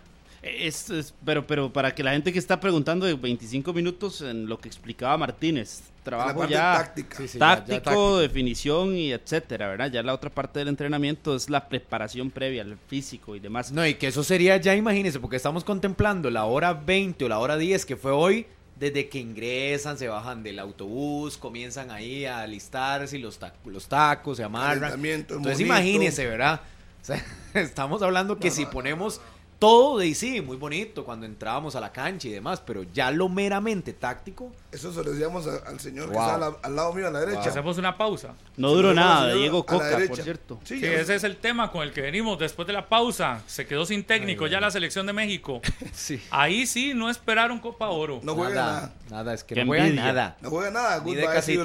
Sí, nada. Aquí, aquí en México, en México no, ti- no dudan. En- en la única vez que han destituido un técnico en un torneo fue al Macho Mora en un sub-20. Que yo recuerde. Que lo mandaron a traer. Sí, pero digo yo, en, en México las decisiones cuando su selección no carbura son inmediatas. De una. Y es que ya no, ya no se soportaba esa goleada que le propina a Estados Unidos. eh, Y sale el técnico a decir que quería un proceso de tres años, imagínense. No, hombre. Hace que Diego Coca quede fuera. Goodbye. Ojo, y volvemos después de la pausa. ¿Qué es lo que pasa en, de Estados Unidos para abajo con las elecciones del área de CONCACAF? ¿Qué es lo que está sucediendo? Ya casi regresamos. 10 de la mañana, 50 minutos. Esto es 120 minutos. Vamos con los números de este torneo que arranca el próximo sábado para Costa Rica el lunes. Esto es Copa Oro en números. A nombre de Sur, el mundo de soluciones Sur. Y a nombre de Sur, las estadísticas de la última participación de Costa Rica en la Copa Oro, donde se hizo historia en fase de grupos. Fue la primera ocasión en la que Costa Rica alcanzó nueve puntos en una fase de grupos de la Copa Oro. La vigésima sexta edición de este torneo de la CONCACAF, Costa Rica alcanzó nueve puntos. Vencimos a la selección de Guadalupe, también a Surinam y a Jamaica. Fue el primer torneo para Luis Fernando Suárez con la tricolor, con la selección nacional, y se alcanzó por primera vez en la historia la posibilidad de, estar invictos, de ganar los tres partidos. Tres de tres, tres por tres, a nueve, los puntos que hizo la selección de Costa Rica en la pasada Copa Oro 2021. Esto fue Copa Oro en números. A nombre de Sur, el mundo de soluciones Sur. Para gustos los colores, dice el dicho. Y si de color se trata, Sur es su marca de confianza. Con más de 55 años en el mercado y más de 3.000 colores a escoger en varias líneas y marcas de pintura para interiores y exteriores. Sur es la empresa que desde siempre ha logrado darle ese toque único de color y calidad a sus espacios. Deposite su confianza en todas las soluciones que Sur tiene para usted. Acérquese a El Mundo de Soluciones Sur en cadena de tiendas Sur y distribuidores autorizados. Las 10 y 51. Esos números son eh, complicados y tal vez para mañana deberíamos de tener los números de nuestras participaciones en Copa Oro, ¿verdad? Que son realmente malas. Deficitarias. O sea, solo una vez en final con nuestra mejor generación que fue en el 2001. 2001. Que fue cuando llegamos a la final y de ahí no hemos pasado de un subcampeonato, no hemos ganado el torneo. Ahora lo vemos aún más lejos con la generación, con los problemas que ya estamos evidenciando y a falta nada más de que se termine de ratificar, ¿verdad? Mañana sabremos, además del juego de Costa Rica, cuál va a ser el cuarto rival, el cuarto integrante del grupo, el tercer rival de Costa Rica en el grupo C de la Copa Oro. Mañana se juegan los preliminares y de esa manera ya quedamos listos para el torneo que arrancará el sábado. Y el análisis de la Copa Oro tiene que venir a partir de lo que ha sucedido hoy. ¿Y qué es lo que ha sucedido hoy? México decide, antes de iniciar el torneo de Copa Oro, cambiar a su entrenador, el, trena- el entrenador, el técnico del equipo estelar de la selección mexicana. Así que a falta de México juega el sábado, no, el domingo contra Honduras. Correcto. A falta de menos de una semana para el partido contra Honduras, México cambia de técnico. Este es el análisis de la Copa Oro. La sección Análisis de la jornada llega a usted gracias a Volaris. Volar es pura vida. ¿Qué se dice de lo de México? Será Jaime Lozano el Nada más. encargado de asumir la selección mexicana, ¿verdad? Resumamos lo que ha sucedido en las últimas horas a partir del partido del jueves anterior de la selección mexicana. ¿Cuántos días se toma? ¿En cuántos días se toma la decisión? Y entonces, ya lo que usted decía, ratificando el nuevo entrenador del cuadro azteca para este torneo. Eh, Será Jaime Lozano, pero la decisión es de un día para otro, porque ayer jugaron contra Panamá por el tercer lugar de la Liga de Naciones, ganaron por la mínima, pero hay declaraciones que llamaron la atención después del partido y se toma la decisión. Pero, punto. pero es que sufrieron. La realidad es que sufrieron. O sea, realmente ayer Panamá inclusive marca en dos ocasiones y le terminan anulando, Anulando. una por bar. Un golazo, uno, un golazo. Sí, de Aníbal Godoy, quien la para de pecho, se da vuelta y realmente ayer México termina pidiendo tiempo. Pero por ¿verdad? eso yo decía Ojo, que el análisis no es bueno, ¿verdad? El análisis tiene que ir después del partido de, de Estados Unidos, porque realmente no es el juego de ayer el que No, no. determina la salida no, de no, Coca. No, ya, No, ya, no, ya- ya habían muchas Es el partido, es esa goleada contra Estados Unidos la que termina, es la gota que termina de derramar el vaso que ya estaba lleno. Pero porque Sí, hay un cuando la, cuando la, la Volpe dice que a Coca le dieron un, en- un entrenador sin cartel la selección de México, que eso es un error. No, no, no, Después de ahí Harry, usted- empezó la presión de Hay todos los formas de perder, pero perder goleados con el papelón que hizo México el pasado jueves ante los Estados Unidos y donde además de eso sale su técnico a conferencia de prensa y pide un proceso de tres años. Sí, está- Por está- favor, después de perder 3 a Está- 0 sin mostrar fútbol, no puede salir a levantar la mano y decir, no, yo estoy segurísimo aquí y quiero un proceso de tres años. No le ya tenía mucha cuatro gente en días contra, ya tenía demasiada gente en Seis partidos sin Pero ganar desde un Estados principio, Unidos Harry. son los que terminan costándole la factura. Lo dijeron en México todas las cadenas y todos los analistas. No puede ser que pasemos muchísimo tiempo, hablo de más de dos años y medio, sin ganarle un partido oficial a los Estados Unidos. ¿Qué La- pasa? Ahí está. La estadística era letal contra Estados Unidos, pero Harry, desde un principio, cuando se anuncia Diego Coca como entrenador, en México se había precipitado la situación, se había anticipado la situación y habían dicho, ¿por qué Coca? ¿Cómo va a llegar Coca a dirigir a la selección? Sin cartel. Incluso estuvo en, en- en carpeta la posibilidad para que llegara Mar- Marcelo Bielsa a la selección mexicana, el loco Bielsa, y al final tomaron la decisión por el otro lado, aprovecharon a Coca, que en México y que en la Liga MX, que tenía conocimiento, llegó, salió a hacer algún tipo de giras, tuvo partidos amistosos, pero fue una selección que no, no levantó y punto. Y ahí sí se toman decisiones. Es lógico, se juega demasiado. Se juega demasiado. México no, no, no dudan mucho en quitar un técnico, no se andan por las ramas, si las cosas no caminan, hasta luego. Hay demasiados intereses creados en México y ya le dije, la golpe salió el primero y que es argentino, así que ¿cómo le dan el, técnico de México a Coca sin experiencia que, que, había ganado para que le dieran la selección y después de eso para su mala fortuna no llegaron resultados porque si hubiera tenido resultados por lo menos ahí se hubiera mantenido. Si no lo golea a Estados Unidos ahí hubiera estado y listo. Y bueno se tomó la decisión. En el análisis de la jornada. La sección análisis de la jornada llegó a usted gracias a Volaris Volar es pura vida. Volar es pura vida. Vola a tus destinos favoritos saliendo desde San José al precio más bajo. Reserva tu vuelo ya en volaris.com.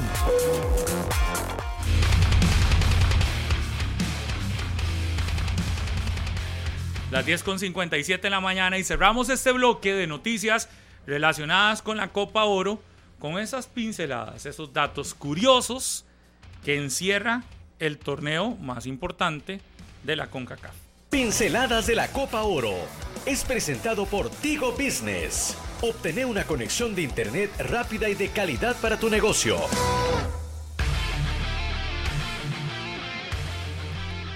La selección más goleadora y ganadora de la Copa Oro, ¿saben Cuénteme, cuál es? cuénteme. La selección que acaba de cambiar de entrenador. México es la selección más goleadora en la historia de este torneo.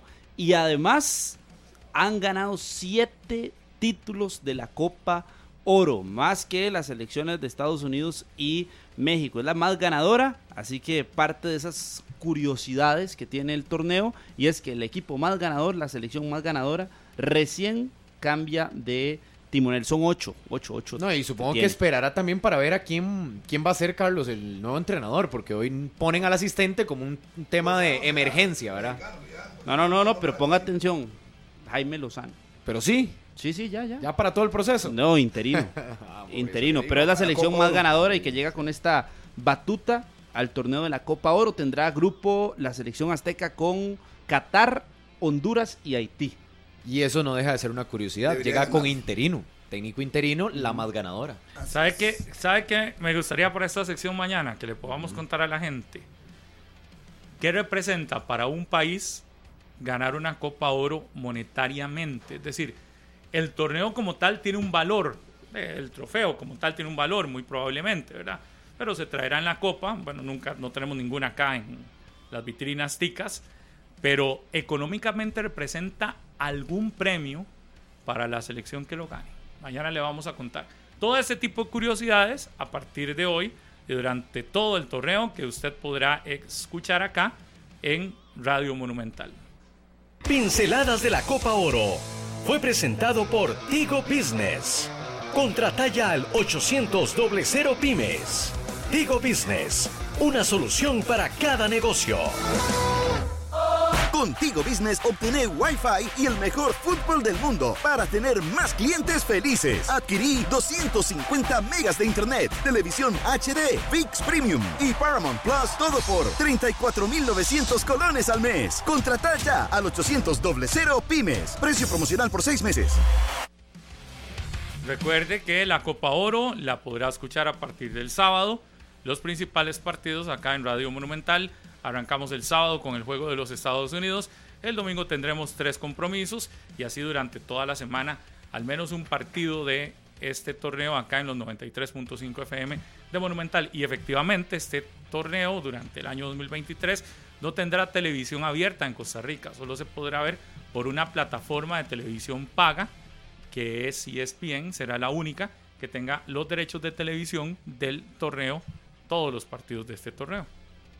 Así que la radio es la que le ofrece la oportunidad de poder escuchar y de poder enterarse sin necesidad de pagar. Panamá definió convocatoria ya para enfrentar a Costa Rica, Freddy Góndola y Fidel Escobar, entre una serie de jugadores de mucha experiencia que serán los que debuten ante la CEL el próximo lunes. De hoy en 8 debuta Costa Rica, pero mañana tenemos un amistoso que es ante Ecuador primero. Nos vamos, 11 en punto de la mañana. Gracias, chavo. Este programa fue una producción de Radio Monumental.